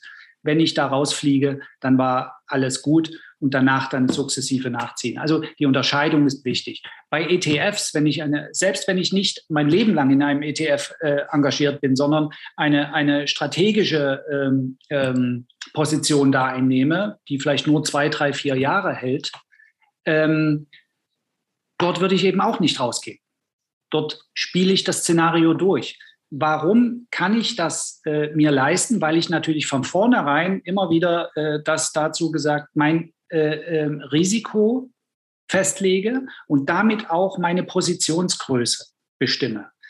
Wenn ich also jetzt äh, in einen bestimmten Markt hineingehe, dann lege ich mein Kapital fe fest vorher, was ich dort hineingeben werde. Ich lege meinen Katastrophenstop fest, falls ich falsch liege. Aber das ist dann eben ein Investment. Und ich lege auch das Warum meiner, meines Investments beschreibe ich Ich kann mir das aufschreiben. Ich überprüfe das regelmäßig und um Gottes Willen nicht täglich, ja, sondern in, in größeren Abständen. Und äh, wenn sich dort das äh, Szenario als gültig erweist und ich dort entsprechend in die, in die Zone komme, dann, weil es eben nur ein strategisches Investment ist, würde ich dort auch irgendwann entweder Position abbauen, dann würde ich ohne Stop arbeiten. Wenn also die, ein ETF sich verdoppelt, auch das äh, passiert, kann man ja Positionen verkleinern. Das wurde ja auch hier schon erwähnt. Das ist also Rebalancing meinst du im Wesentlichen, ja, ne? Naja, äh, ich habe zum Beispiel 100 Anteile gekauft für 20, nur als Beispiel in irgendeinem ETF. Wenn der sich verdoppelt, dann nehme ich eben 50 raus. Mhm. Ich arbeite dann immer noch ohne Stop, weil es ein Investment ist. Aber ich sage mir, gut gelaufen, Dankeschön, das hatten wir vorhin, auch ein bisschen Bescheidenheit und, und Dankbarkeit an den Tag legen und dann halbiere ich die Position und sichere mich damit schon mal ab. Ich muss nicht immer mich über einen Stop absichern, ich kann das auch über eine Halbierung oder eine, eine, eine weitere Stückelung der Positionsgröße machen, wenn ich im Gewinn bin. Im Verlust, wie gesagt, nachkaufen empfehle ich nicht. Ähm, da gibt es den Katastrophenstopp für das, wenn da sonst was passiert, politisch oder äh, in, in, in global wirtschaftlicher Hinsicht. Äh, da sollte man den haben. Das kann also immer passieren. Also wichtig die Unterscheidung zwischen Investment und Trade. Ganz wichtig. Ja, also ich unterscheide das tatsächlich nach, nach, Aktien, die ich halt kategorisiere in wirklich stabile. Also da ist ein wichtiges Kriterium im Laufe der Idee, die ich euch jetzt gleich pitchen werde, dass die natürlich auch Dividenden zahlen müssen und welche, die auf dem Hotseat unterwegs sind. Also sagen wir mal, die stabilen, weil wir die jetzt heute so, so viel besprochen haben, mal irgendwie so, so, so einen ganz klassischen Pharma-Wert. Also ich meine, Pharma geht immer, die Leute werden am laufenden Band krank. Mal mehr, mal weniger sieht man ja gerade. Und ähm, da habe ich da halt einen Kurs und weil die in der Regel verhältnismäßig gut in der Spur liegen, Pfizer kann ich jetzt natürlich gerade nicht anbringen, weil da halt echt ordentlich Bewegung drauf ist. Aber da habe ich es in der Regel also quasi 10% ab Start. Einfach nur, falls ich halt wirklich komplett daneben liege. Und dann lasse ich das halt quasi einfach hochlaufen, setze es halt irgendwann in den, Aufstiegs-, einen Einstiegskurs plus 10 und ab da lasse ich die halt einfach weiter florieren auf angenehm. Bei den äh, wirklich wilden Aktien, da mache ich es halt so, dass ich das halt kaufe mit einem etwas breiteren Stopp, also den gebe ich halt 20% Raum zum Atmen und fange dann aber an, sobald die in die Gewinnzone gehen, den Stopp halt auch verhältnismäßig nah an den Einstiegskurs zu bringen und fange dann aber von oben an, Gewinne wieder abzuschöpfen, um diese Position für mich sukzessiv kleiner zu machen und nehme dann halt quasi die Gewinne, die ich halt von oben da runterziehe. Also kannst du auch nicht die ganze Zeit machen wegen Kosten. Da würde mich jetzt Gerd Komma auch umbringen, wenn ich das jetzt übertreiben würde. Aber dass du da diese Gewinnmargen gerade bei diesen hochvolatilen Titeln halt auch immer mal wieder runternimmst, dann der Aktie unten trotzdem immer noch genug Raum zum Atmen gibst, also dass die klar weg ist, wenn die jetzt dann einfach wie sowas wie Peloton jetzt dann einfach in die Insolvenz rüberschwappt, da ist die halt schon lange weg gewesen, aber dass du die Kohle halt rausziehst, wenn du kannst, ist ein gutes Gefühl und das packst du dann halt einfach, pack ich dann rüber in die Spardose. Und weil das ja auch aus dem Risiko kommt, geht das dann entweder in meine ETFs oder wenn ich halt übergewichtet bin in riskanten Anlagen, wo die ETFs ja auch zuholen, dann kommt das in irgendein Anleihen-ETF. Aber das ist halt einfach quasi, dass ich da, die Großen, die liegen relativ stabil in der Spur, da sichere ich halt quasi die Kursgewinne mit ab. Und die zahlen ja auch Dividenden, deshalb kriegen die Luft zum Atmen. Und bei den anderen sichere ich einfach ganz klassisch das Risiko ab. Also ich will nicht der Doofe sein, der eine Pellet noch kauft und noch hält, nachdem die 90 Prozent gefallen ist. Und dann ist die halt einfach weg. Aber dass ich halt quasi, während die den Weg nach oben nimmt, da ziehe ich halt am laufenden Band auch schon wieder raus und passe das mit dem Stopp auch an. Und so füllen sich deine Taschen, du fühlst dich so, als ob du halt aktiv Einfluss darauf nehmen würdest, aber im Nachhinein ist es nichts anderes wie, wenn du Roulette spielst, irgendwann Jetons vom Tisch zu nehmen, die in Socken zu tun und dann einfach zu wissen, wenn es gut läuft, kriege ich die heute irgendwie aus der Scheißbank hier raus. Kriegst du in der Regel nie, die gehen dann in den Automaten, aber das ist eine andere Story. Dann versäufst du an der Bar dann das Geld. Ja, da wirst du doch eingeladen. Na, trinken Sie doch noch ein, bleiben Sie doch noch ein bisschen. Ja, vielleicht Pantoffeln, dass Sie die Socken ausziehen können. Hör mal aufs Haus. Ja, also ich glaube aber, das ist doch jetzt ein relativ runde, rundes Ergebnis rund um die Gewinnzone. Was uns dann, die nächste, die nächste Frage, die ist, die ist toll, toll formuliert, habe ich sehr gelacht. Äh, ich bespare gerade fünf Dividendenaktien, die ich alle täglich beobachte und mit denen ich mich mehr beschäftige als mit meinen eigenen Kindern. Ja, da wo ihr eure Verkaufsorder liegen habt, liegt bei mir eine dicke Kauforder. Meine Frage, Klammer auf, oder Aussage, Klammer zu, ist die. Wenn man am Markt als echter Value-Investor auftritt, das ist jetzt, das habe ich aus Platzspargründen, da stand dann alles, also Kriterien, die einen Value-Investor zu einem Value-Investor machen. Drehen eure Stop-Loss-Ideen nicht ins genaue Gegenteil? Das ist nicht wirklich eine Frage, aber es würde mich freuen, wenn ihr diesen Gedanken in der Sendung mal besprechen würdet. Also, das ist mehr oder weniger jetzt, das, das läuft alles zusammen, was wir bis hierhin jetzt halt besprochen haben. Ne? Also, quasi, wir sagen, ab einem gewissen Punkt, da sollte man Panik bekommen, das komplette Investment nochmal überdenken. Und der Fragesteller sagt jetzt, also ich habe das schon bis ins Detail, bis in die Haarspitze durchdacht. So, ich beschäftige mich jeden Tag mit einem sehr kleinen Kreis von Unternehmen. Also die Warren Buffett-Gedanken. Ich kaufe quasi, versuche diese ganze Firma aufzukaufen, weil ich so viel Vertrauen daran habe. Und dann sieht man es halt quasi eher als Segen als als Fluch, wenn da halt wirklich mal eine grobe Korrektur kommt. Das Ding fällt 40 Prozent, wo wir allesamt ausgestoppt werden, werden da rausgekegelt aus den in der letzten Folge beschriebenen Gründen. Und da liegt dann aber halt quasi irgendwie, kauf mir 1000 Stück bei minus 40 Prozent. Ne, also quasi alles, wo wir sagen, da sollte man doch besorgt sein, da sagt er, ist doch eigentlich ein gutes Zeichen.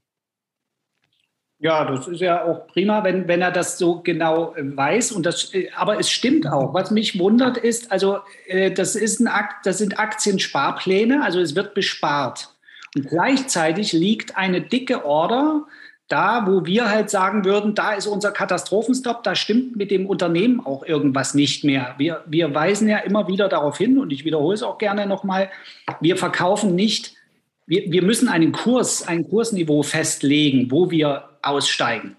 Aber dieser Kurs, der kommt ja nicht einfach so dahin. Und vor allem kommt er nicht dahin, weil Retail-Anleger ihn dahin geprügelt haben und dahin geschortet haben, sondern der kommt dahin, weil die großen Adressen ihn dahin geprügelt haben. Und das hat dann schon meistens auch fundamentale Gründe, wenn ein Kurs 20, 30, 40, 50 Prozent fällt. Ähm, wenn ich also einen Sparplan mache und ein Value-Investor bin, wie der Fragesteller, ähm, äh, ich denke mal, es ist ein Mann, wenn es eine Mutter wäre, die sich nicht um ihre Kinder kümmert. Das wäre wär schlimm. Ja? Also, ähm, er bespart also Aktien von denen er als gewiefter Value-Investor eigentlich weiß, dass die völlig überteuert sind. Weil richtig kaufen würde er sie ja eigentlich viel weiter unten. Und da hat er bei Warren Buffett nicht aufgepasst. Warren Buffett würde nämlich fünf oder 25 Jahre warten, bis der Kurs dorthin fällt. Ja. Und sich inzwischen woanders umgucken. Also ähm, das, das, äh, das passt für mich nicht ganz so zusammen. Da würde ich doch jetzt nicht äh, äh, gutes Geld in eine überteuerte sogenannte Value-Aktie investieren. Äh, übrigens, Value wäre sie per se nicht, wenn sie überteuert ist. Value heißt ja, sie wird pari oder unter Wert gehandelt. Ja, und der Kurs ist nicht der Wert einer Aktie. Das muss man auch mal an der Stelle sagen. Preis und Wert sind zwei unterschiedliche Sachen. Ja. Und ähm, wenn ich also der Meinung bin, dass eine Pfizer bei 40 Dollar fair bewertet ist, dort auch die Dividendenrendite stimmt, die Eigenkapitalrendite stimmt und die ganzen Dinge, die man sich als Value-Investor anschaut, neben dem Geschäftsmodell, ähm, warum sollte ich die jetzt bei äh, 56 oder 58 Dollar äh, anfangen zu besparen? Das ergibt ja keinen Sinn. Es sei denn, ich habe Panik und will unbedingt dabei sein, aber dann bin ich kein Value-Investor.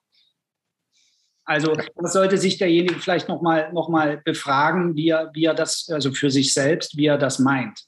Äh, grundsätzlich aber, was die Stop-Thematik angeht, hat er natürlich recht. Wir würden jetzt also, übrigens, wir, wir würden die, die Pfizer nicht kaufen bei 58 Dollar. Wir würden eben warten, bis sie bei 40 Dollar ist. Fragesteller. Schön äh, aufpassen jetzt. Also das wäre schon mal der erste äh, Unterschied im Anfang. Und wenn sie bei 40 Dollar in unserem Depot ist, dann würden wir einen Katastrophenstop platzieren bei 28 Dollar, weil dann irgendwas nicht stimmen kann. Dann wäre die Dividendenrendite auch 9 Prozent. Und das ist ja schon ein Alarmzeichen. Wenn es nicht gerade ein REIT ist, bei einem normalen äh, äh, Unternehmen ist das schon komisch. Und die Payout-Ratio wäre wahrscheinlich 140 Prozent oder sowas. Also dann würden, dann würden sich Dinge geändert haben. Da würden wir rausgehen. Aber wir würden ja nicht jetzt bei 58 kaufen, bei 49 einen Katastrophenstop reinlegen, ja natürlich, da kauft er dann. Das ist auch korrekt. Das ist korrekt. Aber wir wären, nach dem, was wir hier alles erzählt haben in den letzten drei Folgen, wir sind nicht die, die jetzt eine Pfizer kaufen. Wir kaufen die, Regression zur Mitte ist das Stichwort, wenn sie wieder sich ihrem Fair Value angenähert hat. Also sind ein paar Unklarheiten in der Frage drin, aber ich hoffe, ich konnte ein paar Denkanstöße geben. Ich fand, ich fand die Frage auch interessant, aber sie hat mich an der Stelle auch verwirrt mit dem Sparplan. Und es ist natürlich eine, eine komplett andere Herangehensweise. Wenn du investiert bist und aus der Gewinnzone eben kommst, dann musst du meiner Meinung nach den Ausstiegszeitpunkt irgendwie finden. Und der Ausstiegszeitpunkt des einen ist der Einstiegszeitpunkt des anderen. Absolut richtig. Und diese Idee, gute Unternehmen unter ihrem eigentlichen Wert zu kaufen, das ist natürlich das, was man mit Warren Buffett und Value Investing auch verbindet. Und das wäre dann auch der Fall. Aber das ist ja nicht der zwingende Grund, in dem um 40 Prozent gefallenen Kurs immer noch investiert zu bleiben. Weil das ist ja das Szenario, wo wir sagen, ein Wert kommt von oben nach, fällt nach unten und wann gehe ich raus? Äh, das ist natürlich für einen anderen ein idealer Einstiegszeitpunkt, aber derjenige, der halt höher eingestiegen ist oder von vielleicht schon ganz lange eingestiegen ist und von einem starken Buchgewinn halt runterkommt, der sollte vielleicht irgendwann eben auch den Ausstiegszeitpunkt finden. Ich glaube, das geht hier gerade so ein bisschen in der, in der Mischung durch. Aber ähm, wir hatten es letztes Mal auch schon gesagt gehabt, klar, der Verkaufsgrund des einen ist der Kaufgrund für den anderen. Das passt bei dem Beispiel natürlich schon. Ja. Also ich habe die ja auch in dem Chat schon so plus minus ein bisschen beantwortet. Also mein erster Sorgen, Sorgenkandidat ist halt einfach, also es sind halt wirklich fünf Aktien, wo ich halt gesagt habe, also wenig diversifiziert. Äh, kommt dann aber halt auch mit so, mit so einem eisernen Willen, also das ist klar und die formen die Welt von morgen und das geht jetzt darum, also so viel wie möglich zu akkumulieren von diesen Positionen und je günstiger du rankommst, desto besser.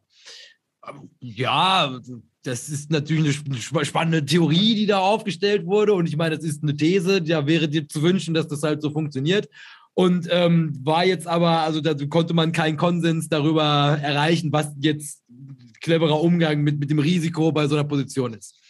Ist, glaube ich, aber auch getriggert. Also, das ist ja dieses ganze, also, dass überhaupt Sparpläne auf einzelne Aktien angeboten werden. Also, ich glaube, das ist genau, was passiert dann. Also, damals, als ich groß geworden bin, da konntest du halt einen Sparplan auf einen ETF machen. Das hat mir natürlich also viele Sorgen abgenommen. Und jetzt mittlerweile gibt es ja, das sind ja genau diese, über diese da alle besprechen, also diese ganz klassischen Highflyer, Blue Chip Werte, wo sie dann halt alle am laufenden Band äh, für die Dividenden und jip jip und hier ist mein, die so viel Geld habe ich, Dividenden Champions, Dividenden Könige, wir stellen sich da gegenseitig auf diese Treppchen und das funktioniert natürlich nur, wenn du aufs Treppchen willst, brauchst du diese fünf Aktien und da musst du halt hart rein. Und dann, und das war tatsächlich, also, also wo, wo, wo ich dann auch also mir gedacht habe, ja, okay, dann hier hört es auf, weil dann habe ich gesagt, aber sag mal, ist das jetzt ernst, also dass da eine Kauforder auch wartet? Weil eine Kauforder setzt ja erstmal voraus, dass ja auch Liquidität da ist. Ja, die wäre da. Und dann ist einfach, das liegt dann da, einfach so im Cash. ja. Und dann habe ich gesagt, ja, aber wenn die doch eh ne, die Dividenden zahlen und die Welt zukünftig beherrschen werden, dann hämmer doch da rein. Nee, um den Einstiegskurs nochmal zu retten. Also da war, ich habe das mal reingenommen, um einfach diese, also diese, diese Denke, die ich jetzt, also auch, auch kritisch da, aber wir sind, wie schon gesagt, erstmal keinen Konsens gefunden. Und das freut mich natürlich jetzt auch ein bisschen, also dass ihr das eh noch ganz andere, also auch schön zu sehen, wer wie über diese Frage stolpert. Also auch nochmal drei komplett andere Perspektiven.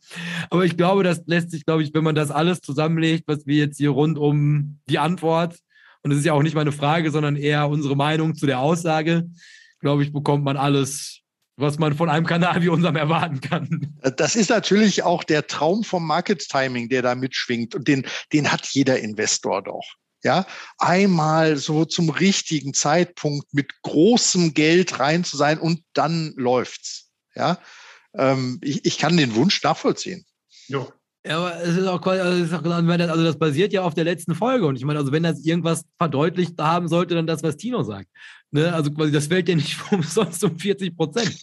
Und wenn das um, wenn das um 40 Prozent runtergeht, das ist ja erstmal alle Alarmglocken. Und da bin ich doch froh, da, da danke ich doch Gott, wenn ich bei minus 30 rausgeflogen bin.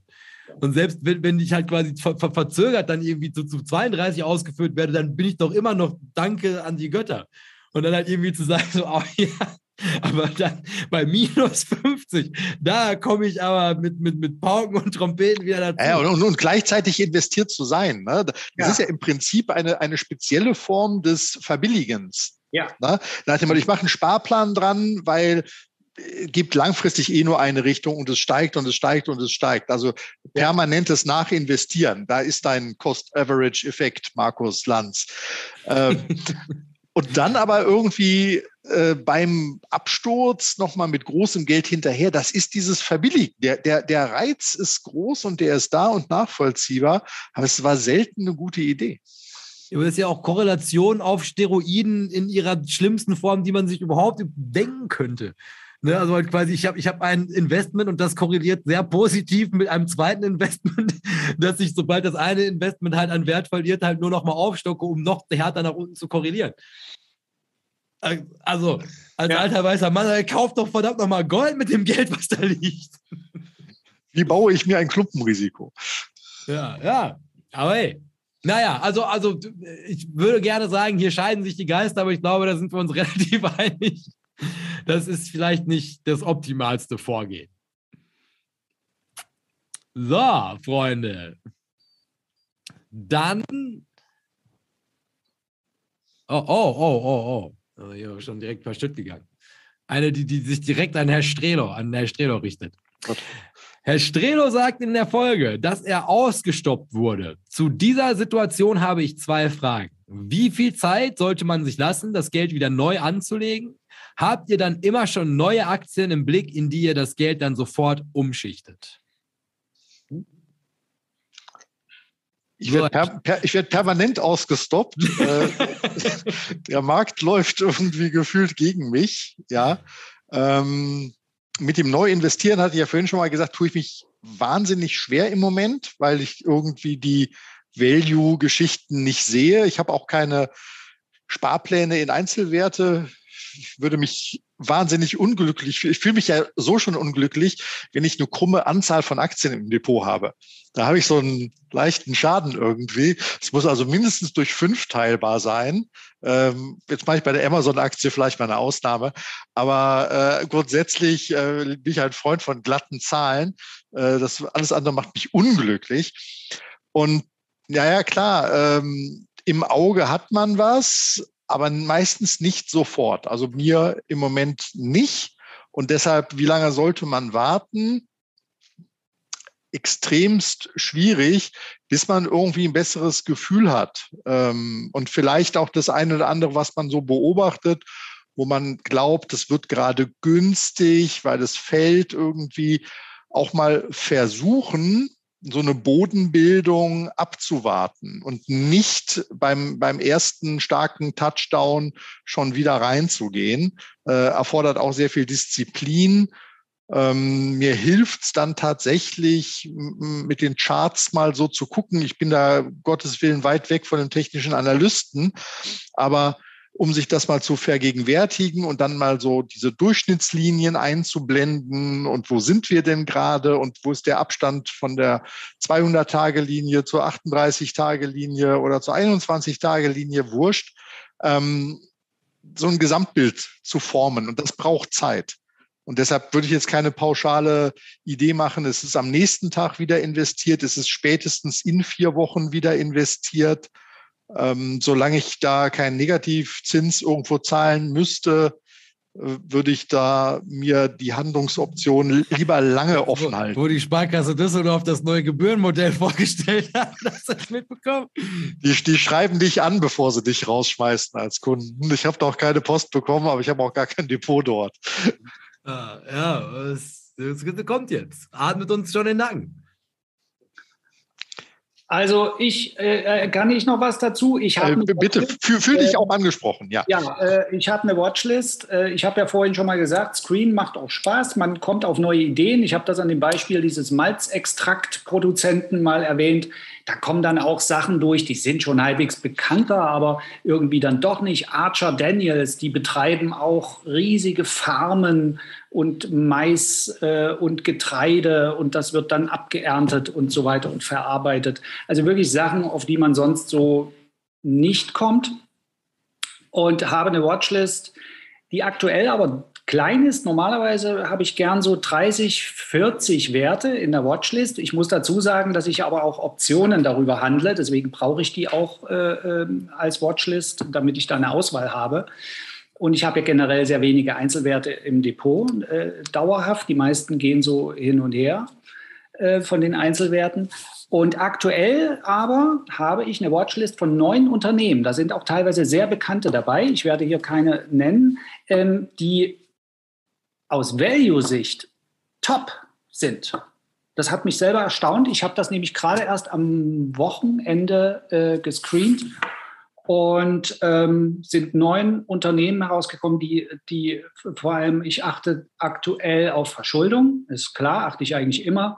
Und ähm, aber als neueste Erkenntnis, also mache ich schon ein paar Jahre, habe ich ähm, die Sales, äh, äh, die lassen sich auch zeigen, und zwar von Quartal zu Quartal und auch innerhalb von einem Jahr zum anderen. Das ist auch eine immer wichtiger werdende Kennzahl.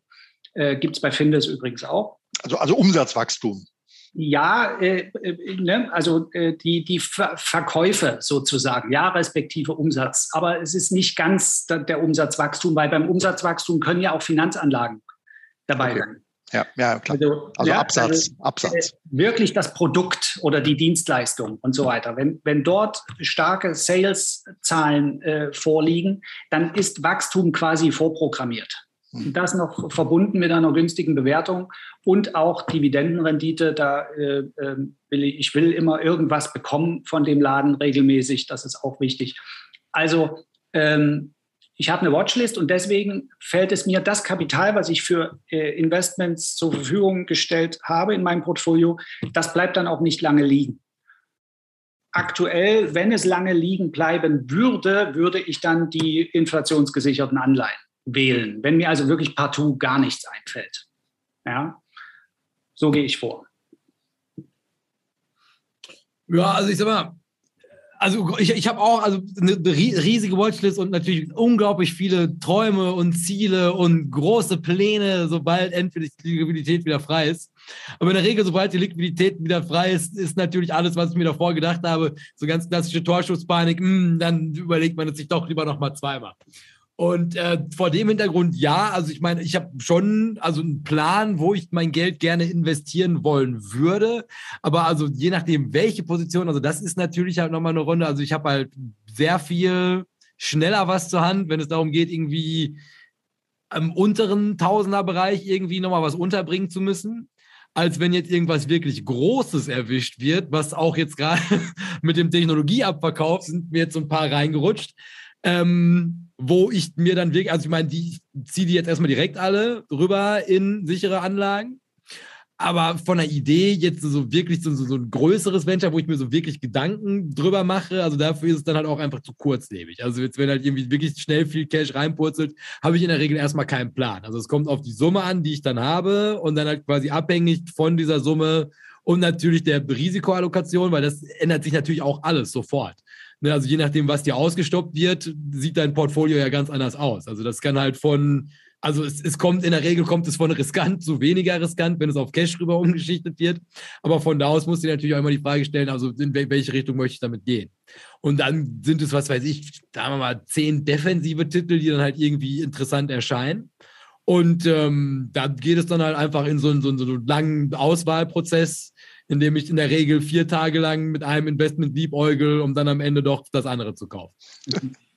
ja, ja, ja, es, es ist wirklich so. Dann irgendwie so, dann habe ich halt alle Gründe gefunden, die halt gegen Investment A sprechen, um dann aber halt quasi bei der Erörterung von Investment B festzustellen, dass halt alle Gründe, die dafür sprechen, in der Inverse eigentlich die meine These für A bestätigen und dann halt quasi, wenn du die halt gegeneinander ausspielst, wenn sie jetzt halt ungefähr auf Augenhöhe agieren, dann ist es halt meist die, die du kritischer angefasst hast, wo du halt einfach von da aus aufgrund dieser kritischen Perspektive sagen kannst, okay, da würde ich mich jetzt wohler fühlen, weil ich halt die Negativseite besser beleuchtet habe. Also, liebe Kinder, wisst ihr, was ich dann in dem Falle machen würde? Ich würde beide kaufen. Weil sie nicht doch, entscheiden kann, beide kaufen. Gute Idee. Ich, ich, kann mich ja entscheiden. Das eine liegt mir aber mehr und das andere nicht so. Ich habe aber beide vier Tage lang angeguckt und das eine äh, äh würde ich die Kohle aufteilen und beide machen, weil wir sowieso nichts wissen. Einzelinvestmentanalyse ist ein, ein Stochern im Nebel. Da fährt ein Blinder durch einen Eisenbahntunnel. Also würde ich beide nehmen und am besten gleich alle vier, wenn da noch, noch zwei mit da rumlungern, noch zwei Werte. Wichtig ist ja, nach welchen Kriterien man diese Werte gefunden hat. Ob man sie, äh, ob irgendein Finfluencer die einem zugeflüstert hat und man zum hundertsten Mal dann gehört hat, das ist es und dann, oh ja, da gucke ich jetzt auch mal hin. Oder ob man eben neutral und deswegen nochmal ein Plädoyer für, für einen guten Screener, äh, das lohnt sich. Da kann man auch mal Geld übrigens für ausgeben, das lohnt sich auch.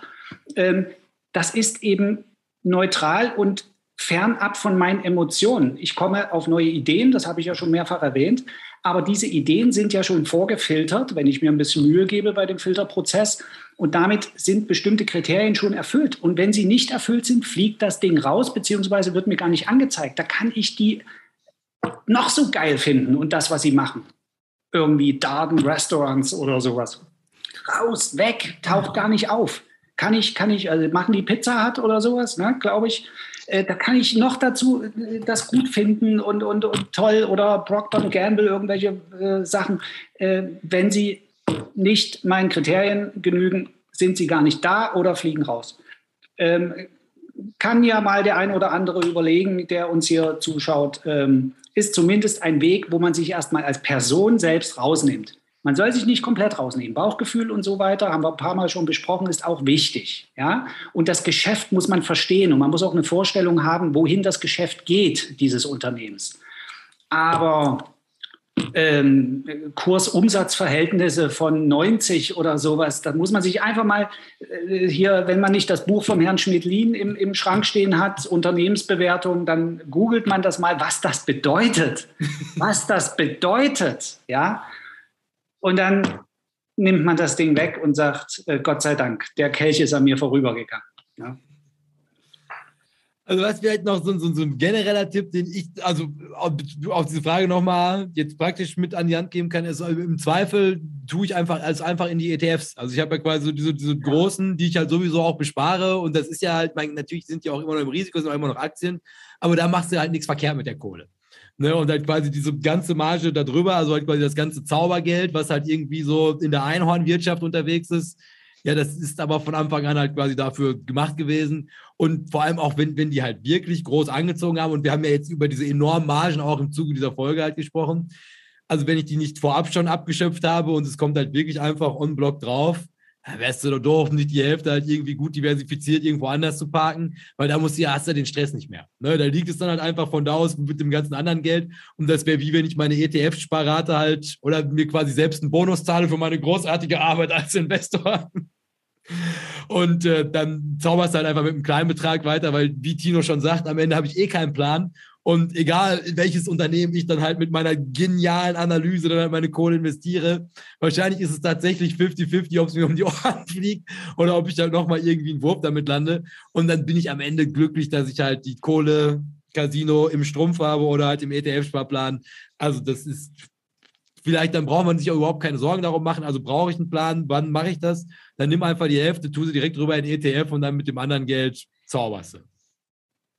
Ja, ist ein Plan. Also wir haben heute erstaunlich viel über ETFs gesprochen. Ja, das könnte man fast diese Sendung im, im Subtitel als Plädoyer für ETF-Investments äh, und Betonung Investments äh, äh, könnte man diese Sendung so nennen. Denn es ist tatsächlich die ruhigere Form des Vermögensaufbaus und nicht die schlechteste. Ist ja. Überding. Also, das ist die größte Innovation. Ja, Statistiken lügen auch nicht. Also zum Beispiel auch im S&P die Hälfte der Kursgewinne, die man dort, also der, der, der Performance, Entschuldigung, nicht der Kursgewinne, die Hälfte der Performance im S&P wird über Dividendenerträge gemacht. Über einen Zeitraum X. Ne? Mal nachprüfen, das, was ich hier gerade von mir gebe. Ich kenne den Zeitraum jetzt nicht. Ich glaube, es sind zehn Jahre. Bei zehn Jahren ist es bereits die Hälfte was über Dividendenerträge gemacht wird. Das also, siehst du bloß beim klassischen S&P halt nicht, weil es eben genau. Preisindex ist. Ne? Genau, genau. Aber es ist eben äh, einfach der Fall. Und ja. warum, auch das ist ein, ein Kennzeichen der großen Investoren, warum etwas kompliziert machen, wenn es auch einfach geht? Also das mit dem mit der Abweichung, was machen die Dividenden eigentlich aus? Das kann man beim DAX ganz gut äh, exerzieren, indem man sich den Performance Index, den es ja an jeder Ecke gibt, mal mit dem Kursindex, der auch eine WKN oder ISIN hat, mal vergleicht. Und da sieht man eben, ähm, dass wir leider noch nicht über das Niveau des Jahres 2000 groß hinausgekommen sind. Das ist jetzt halt über 20 Jahre her. Ja, ähm, und vom, beim Kursindex, richtig. Ja, ja. Das heißt, dass dieser ganze Zuwachs ja. bei den DAX-Punkten eigentlich nur die Dividenden sind. Ich habe jetzt die ersten Dividenden-Forecasts oder Ausschüttungs-Forecasts auch schon gesehen gehabt. Man geht von einem Rekordbetrag aus, was an Dividendenausschüttungen für 2021 jetzt im Frühjahr auch äh, wieder auf die Anleger niederprasseln wird. Ja. Ähm, weil man war natürlich die Jahre davor jetzt auch ein bisschen vorsichtiger gewesen. Banken durften teilweise gar keine Ausschüttungen vornehmen und so weiter. Also da kündigt sich auf jeden Fall ein warmer Geldregen wieder an. Und der schlägt sich beim DAX tatsächlich in Punkten auch nieder. Ja. Endlich werden die Reichen wieder reicher. Das wird doch nochmal ordentlich. Nicht die Reichen, sondern die Schlauen werden reicher. Ja, denn es kann jeder teilhaben. Das, wenn das bei Markus Lanz diskutiert wird, das kannst du mit deinem Schlau aber zu Hause bleiben. Ja, also bei, bei, bei, der Ox, bei der Oxfam-Pressemeldung äh, ging es tatsächlich auch nur um die Megareichen. Ja. Ja, ja, ja, das ist ja klar. Das ist ja das, das beste Feindbild, was man haben kann. Das ne? sind die, die vom Cost-Average-Effekt profitieren. Die streichen die sichere 9% ein. Die Reichen. Ja, und können sich jetzt vier Jahre noch entspannt zurücklehnen, bis die ja. nächste Krise kommt. Genau. Aber also dann den, platzt den, der Ballon. Den Landsclip musst du auf jeden Fall nochmal unter das Video posten. Also das ist ja wirklich unglaublich. Jedenfalls als Kommentar, das, das, äh, darauf haben wir jetzt schon mehrfach referenziert. Ja, ja, der ist auch sonst, der ist bei mir aber auf Twitter, muss man so zweimal scrollen, da ist das. Weil ich weiß jetzt gar nicht, ob ich hier überhaupt ein Video runter posten könnte. Einen Link kannst du auf jeden Fall posten. Kannst du dir dann eine zwei Stunden Markus Lanz Folge angucken um den letzten 30 Sekunden? Okay, okay, wir, wir posten den Link auf deinen Twitter-Feed. Äh, Was, weil wir nämlich junge Finfluencer sind und das bestimmt hinbekommen. so, Freunde, weil dann hätte ich nämlich gesagt, abschließend haben wir nämlich jetzt nochmal ein, ein wunderbares aktuelles Thema und das müssen wir jetzt auch machen, weil es halt echt alles toll zusammenführt, was wir heute besprochen haben. Nämlich Unilever oder Unilever, das sagen ja jetzt alle, das, weil ich habe immer falsch ausgesprochen, wie so vieles in meinem Leben, äh, umwirkt GlaxoSmithKline. Da wird Tino, wird, Tino wird umworben. Ja, ich weiß. Das Geschäft mit nicht rezeptpflichtigen Medikamenten, Vitamin und Zahnpasta ist fast 300 Milliarden Dollar schwer. Das hat mich auch beeindruckt. Der Konsumgüterriese Unilever plant, die, plant eine Elefantenhochzeit, doch noch ziert sich der Marktführer GlaxoSmithKline. Und dann einfach nur da unten nochmal, um jetzt das, das zu verdeutlichen, habe ich mal so einen Aktienkurs, stand heute irgendwann am Mittag, ist wahrscheinlich danach auch wieder gefallen, weil es jetzt die ganze Zeit fällt. Und das ist jetzt natürlich halt so ein wunderbarer Punkt. Also das ist, sagen wir mal, das ist bei 47, das ist dann 4,70 Euro also das verliert jetzt gute 10 Prozent, was der schon also auf jeden Fall in den Bereich kommt, wo erste Stoppkurse liegen könnten, wenn man sich überlegt, dass sowas wie Unilever ja eher ein defensives Investment oder eher als das werten wäre als Konsumgüterhersteller. So, und jetzt ist natürlich die große Frage, wenn ihr das habt, mit allem, was ihr von Howard Marx gelernt habt heute, würdet ihr es jetzt verkaufen und wenn nein, wieso nicht? Oder bezogen auf die vorletzte Frage, die wir beantwortet haben, ist das ein Punkt, wo ihr noch eine dicke Kauforder im Markt habt, weil ihr davon ausgeht, dass so ein stabiler Dividendentitel wie Unilever sich auf jeden Fall wieder erholen wird und zu neuen Höchstständen aufschwingt? Also ich habe den Kurs, ich hab, ja, ne? Sonst ja? vielleicht einmal nochmal still für die Zuschauer, weil das habe ich jetzt einfach so, so unterschlagen als Information. Also der Kurs, also wieso bricht das jetzt überhaupt so ein? Das ergibt ja erstmal überhaupt keinen Sinn. Also das wollen die jetzt irgendwie was kaufen und dann kaufen die das nicht und jetzt schmiert der Kurs so ab.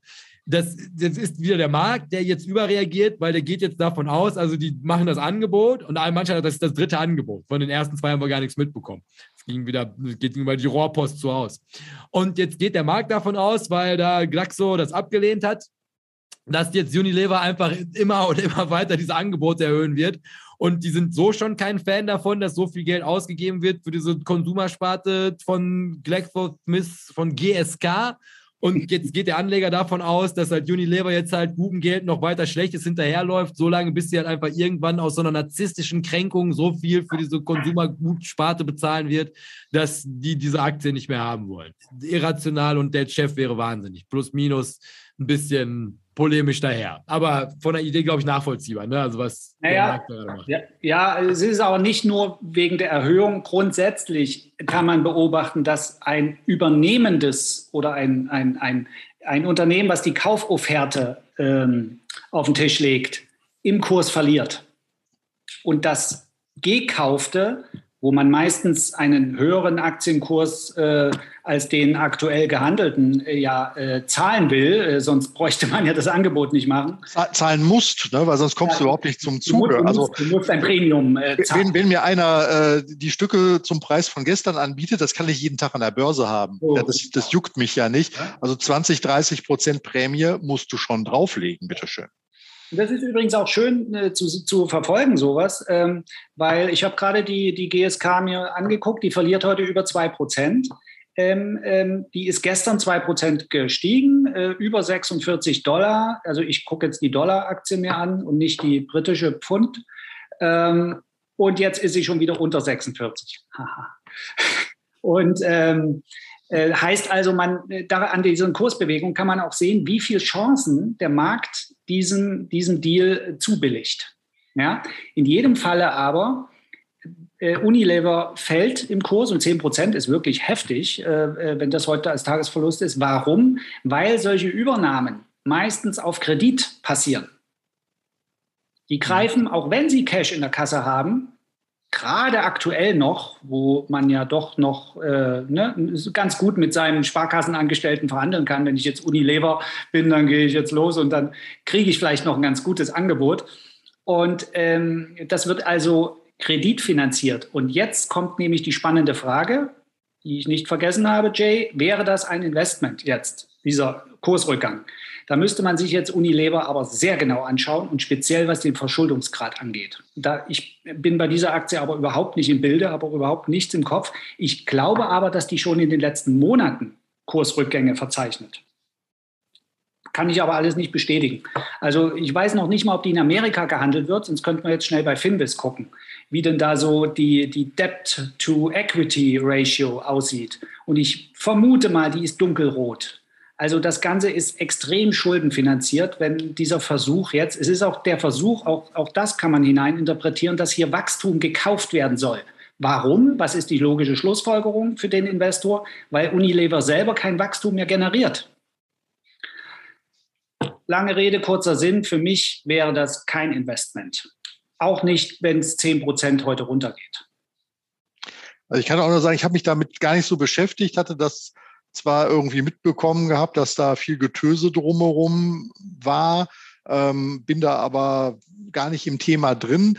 Ich finde es äh, total faszinierend, diese Multimarkenkonzerne. Procter Gamble gehört ja auch dazu und äh, Nestlé natürlich auch, aber auch Unilever, die halt wirklich äh, hunderte Marken unter ihren Dächern haben, teilweise nur in einzelnen Ländern aktiv. Das merkt man dann irgendwie auch, dass der Mr. Proper irgendwie in einem anderen Land dann anders aussieht oder anders heißt. Ähm, aber das sind äh, Riesenkonglomerate, eine, einzelne Segmente wachsen irgendwie, andere schrumpfen. Also da gibt's halt auch sich selbst korrigierende Effekte was sie in der Regel gemeinsam haben, ist halt, dass es eigentlich attraktiver wäre, die in einzelnen Clustern an die Börse zu bringen, als dieses Riesenunternehmen zu haben. Das ist tendenziell immer unterbewertet halt.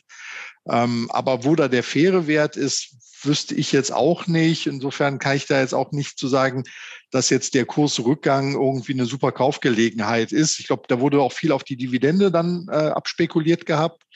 Ähm, aber ob die das dauerhaft hinkriegen, weiß ich auch nicht. Der Chat äh, geht hier gerade irgendwie bei Unilever dann jetzt auch steil. Ähm, Geld hoch 2 hat anscheinend äh, Abendessen und Kinderfütterung irgendwie hinter sich gebracht. Schreibt irgendwie jetzt hier auch ganz böse, das Unilever Management kriegt seit Jahren nichts auf die Kette. Genau. Handshake genau. mit BASF, SAP, Fresenius, Microsoft, naja, sich jetzt anders zeigt, äh, achso, Fresenius, Microsoft zeigt, wie es geht. Genau, da hatte ich jetzt gerade auch so einen Reflex irgendwie.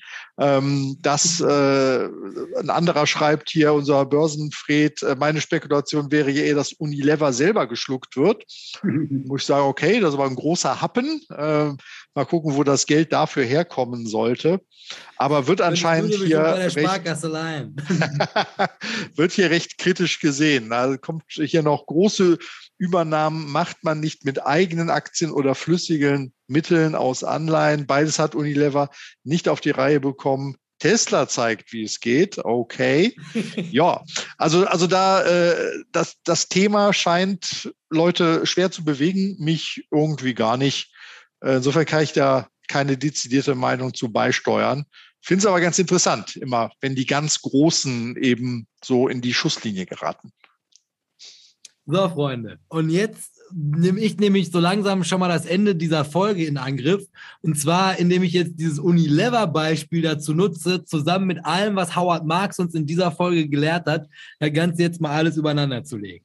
Also fangen wir jetzt mal an. Du besitzt gerade eine Unilever-Aktie. Und jetzt natürlich die Frage, hättest du sie verkaufen sollen, als sie hochgestanden hat? Weil sie hochstand. Karl Marx ist der Quatsch. Nur weil sie hochgestanden es geht um, um das, diesen Business Case Unilever, also da irgendwas, weiß ich, Zahnpasta zu verkaufen. Wenn die jetzt halt fällt, ja gut, ändert sich ja erstmal nichts dran. Also die Frage, solltest du sie jetzt verkaufen, nur weil sie gefallen ist? Da sagt Howard Marx, jetzt spielt erstmal überhaupt keine Rolle, weil wenn du daran auf, davon ausgehst, dass auch zukünftig viel Zahnpasta verkauft wird, ich habe auch überhaupt keine Ahnung von dieser Aktie, deshalb mache ich das alles anhand von Zahnpasta. Aber wie schon gesagt, ich glaube, das ist Multimarken oder Meister Proper, spielt auch keine Rolle. Das heißt also halt quasi auch, wenn sie jetzt noch 20 Prozent in die Höhe schießen sollte, dann wäre das noch kein Grund zu sagen, ich verkaufe sie, weil sie gestiegen ist, genauso wie du jetzt in dieser Situation nicht sagst, ich verkaufe sie, weil sie gefallen ist. Das sind immer die falschen Gründe, eine Aktie zu verkaufen. So, und jetzt wird es natürlich spannend. Jetzt kommen wir nämlich zu dem, was Howard Marx uns gelehrt hat. Wann genau sollte man eine Aktie verkaufen? Da erinnern wir uns, Grund Nummer eins ist gewesen, wenn sich irgendetwas grundlegend an dem Business Case verändert hat. Und hier könnte man sich natürlich jetzt in diesem Beispiel natürlich erstmal davon ausgehen, das ist ja so ein ganz klassischer Konsumgüterkonzern. Und die haben, also ich habe in diesem neuen Züricher Zeitungsartikel da, also die sind gut aufgestellt, also die verkaufen überall auf der Welt, da sind die gut positioniert. Also ich habe mir lustigerweise tatsächlich nur das Segment Zahnpasta gemerkt. Aber 13 Prozent von aller Zahnpasta, die auf der Welt verkauft wird, kommt von denen. Das ist ja schon mal, ne, also der Business Case also bis hierhin erstmal intakt. Also keine grundlegende Veränderung, nur weil sie jetzt da Glaxo nicht kaufen konnten. Und jetzt aber Grund zwei, da wird es jetzt natürlich spannend, weil das, was Dino natürlich gesagt hat, was, wenn da jetzt kein Wachstum mehr ist und die deswegen versuchen, da anzukaufen, das wäre natürlich die Frage, bekommst du irgendwo anders noch Unternehmen, die besser wachsen können? Bei. Und auch gerade jetzt der Risikofaktor spielt hier natürlich auf einmal eine große Rolle, jetzt wo da auf einmal eine Volatilität von 10% nach unten drin ist. Ne? Ich meine, das wird natürlich sich da irgendwo wieder einpendeln, vielleicht auch wieder erholen, aber die Frage, die du hier stellen musst, und das ist der Punkt, wo du über den Verkauf nachdenken kannst. Was, wenn die einfach am Ende ihres Wachstums stehen? Weißt, wenn du halt irgendwo anders mit einem ähnlichen Investment, wenn du die Kohle da abziehst, vielleicht, vielleicht sogar bei Glaxo selber, halt einfach irgendwie ein Unternehmen findest, was halt in der Lage ist, ähnliche Produkte bei gleichem Risiko. Also ich da, da, simplifiziere das jetzt gerade grob. Ich bin mir nicht zu 100% sicher, ob es das gleiche ist. Wenn die sich jetzt untereinander kaufen wollen, gehe ich nur davon aus.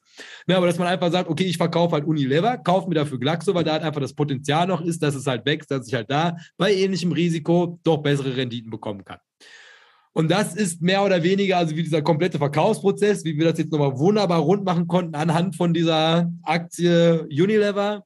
Also halt quasi nur, weil die fällt, nur weil die steigt. Das ist kein Grund. Also das, was Instagram dir gerade sagt, dass alle jetzt losziehen und die kaufen, weil sie sagen, Mensch, 10% auf den Unilever bei dieser Dividende, ist absolut nicht das, worum es geht. Das ist genau der, der, der, die falsche Herangehensweise.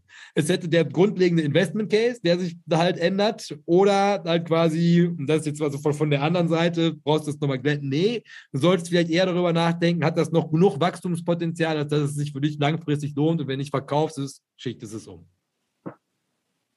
Sehr gut zusammengefasst. Ja, finde ich gut. Und ich bin ja auch äh, Klaxo-Aktionär, deswegen kann ich ja auch was dazu sagen. Also zum einen glaube ich, gelesen zu haben, dass sie nicht, dass sie nur einen Teil, also diesen Consumer-Bereich von Klaxo äh, hätten genommen ne? oder würden sie gern nehmen für 50 Milliarden oder sowas. Weil Klaxo ist ja an sich, das dürfen wir nicht vergessen, ein Pharmaunternehmen. Die machen nur nebenbei noch Sonnenschutzmittel und irgendwelchen anderen Kram. Äh, Tiernahrung, glaube ich, auch sogar. Sie machen, sie machen Voltaren. Das war der Schweizer Zeitung ein sehr großes Anliegen, dass sie die ganze Zeit das größte Medikament, was jemals in der Schweiz erfunden wurde. Voltaren, das ja. liegt bei denen. Ja. Damals von Novartis für so und so viel Geld, weil das so toll ist und aus der Schweiz. Ja, aber äh, du hast äh, die ganzen Gedankengänge hast du nochmal super dargelegt und ich würde, ja, ich habe jetzt einen kleinen Bias, aber ich würde mir gemäß dem, was wir heute hier gelernt haben, dann lieber die Klaxo angucken. Punkt eins, warum? Die sind offenbar begehrt.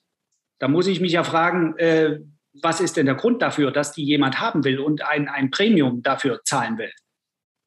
Muss ja, ne? also würde ich mich mit diesem Unternehmen beschäftigen, dann ist es so, dass ähm, Jetzt ist es schade und vielleicht kann uns jemand aus dem Chat schnell helfen. Wie ist denn die Dividendenrendite aktuell bei Unilever? Kann uns das jemand sagen? Ich finde das so unsexy. Ich habe auch kommt da, kommt da, kommt da was? Ich wollte nämlich, ich will noch auf die. Auf kommt jetzt gerade nichts, aber ich gucke natürlich trotzdem okay. gerne für dich nach. Ja, okay. Nur noch mal, um das ein bisschen handgreiflich zu machen. handgreiflich.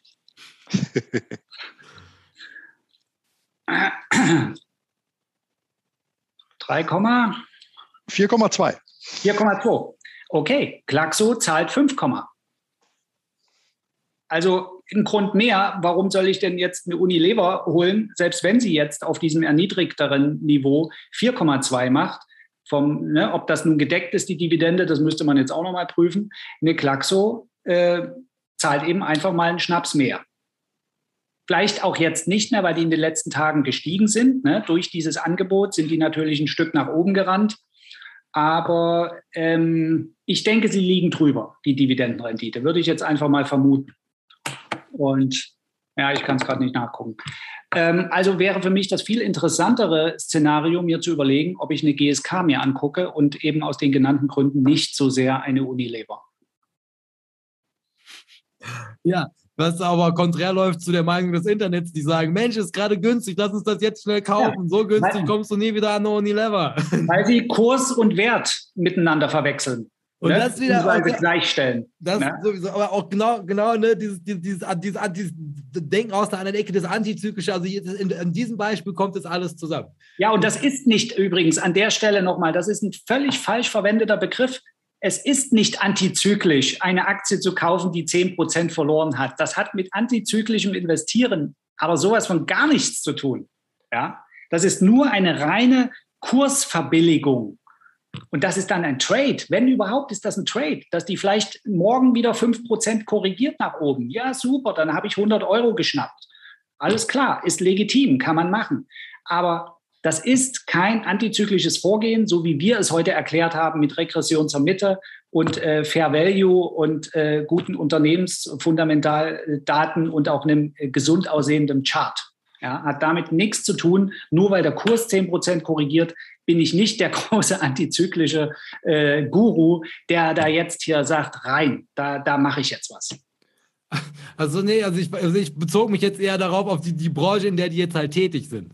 Ne, also halt quasi, dass jetzt Unilever einem anscheinend nach an irgendeinem Punkt ankommt, wo es halt einfach das, was auch immer, Zahnpasta nennen wir es halt immer noch, da gemacht wird, jetzt halt einfach an einem Punkt angekommen ist, wo das, wo das inhärente Wachstum dieser Firma, weil Zahnpasta das Ende seines Zykluses erreicht hat, an einem Punkt angekommen ist, wo man halt irgendwie, was weiß ich, Voltaren mit dazu kaufen muss. Und ja, da man einfach wirklich merkt, also die, die komplette Idee von diesem Business Case sei jetzt mal in Frage zu stellen, was uns übrigens eigentlich wieder zu Grund 1 nach Howard Marks bringen würde, jetzt wo wir es so komplett auseinandernehmen. Und dann, also sollte man vor allem auch gestern bei diesem ersten Dip von 5% da eingestiegen sein, sich jetzt vielleicht nochmal die Frage stellen, nachdem wir also wirklich beide Gründe, eine Aktie zu verkaufen, von Howard Marks auf dieses Unternehmen anwenden konnten, ist vielleicht jetzt nochmal ein guter Zeitpunkt, das Ganze zu überdenken. Ja. Toll, toll, ey, das war eine gute Folge. muss, man, muss man so sagen. Der Strelo ist noch, nicht so, noch nicht so begeistert von Unilever. Ach, kann, kann, ich jetzt kann ich so nicht sagen. Wie gesagt, ich stecke da gar nicht, gar nicht äh, tief drin. Äh, müsste ich mir noch mal anlesen, aber juckt mich nicht so richtig. Ja, eigentlich, eigentlich kein hier. Aber war ein gut, schönes, schönes Ver, Ver, Ver Bildanschaulichung, Bildschauanlichung. Spielt auch keine Rolle. Also auf jeden Fall ein gutes, gutes Ende für das. Herr Strelo, haben wir denn noch irgendwas im Chat, was jetzt nennenswert wäre? Also der, der Chat lohnt sich natürlich immer äh, in, im Nachlesen halt auch. Äh, da kam von äh, Geld hoch zwei diverse Investment-Tipps äh, auch noch, äh, die sicherlich lesenswert sind. Ich habe da auch irgendwas anscheinend verdreht, äh, was die Akquisition von Unternehmen angeht, die man natürlich gerne aus eigenen Aktien oder über Anleihen finanziert. Anleihen bringt mich jetzt hier zu einem anderen vermeintlichen Investment-Tipp. Hier sagt jemand, Bayer sollte man sich mal genauer anschauen. Äh, allein hier Consumer Health von der, bei der Bewertung her ähm, wäre eigentlich mehr wert, als der Bayer-Konzern im Moment an der Börse halt ist.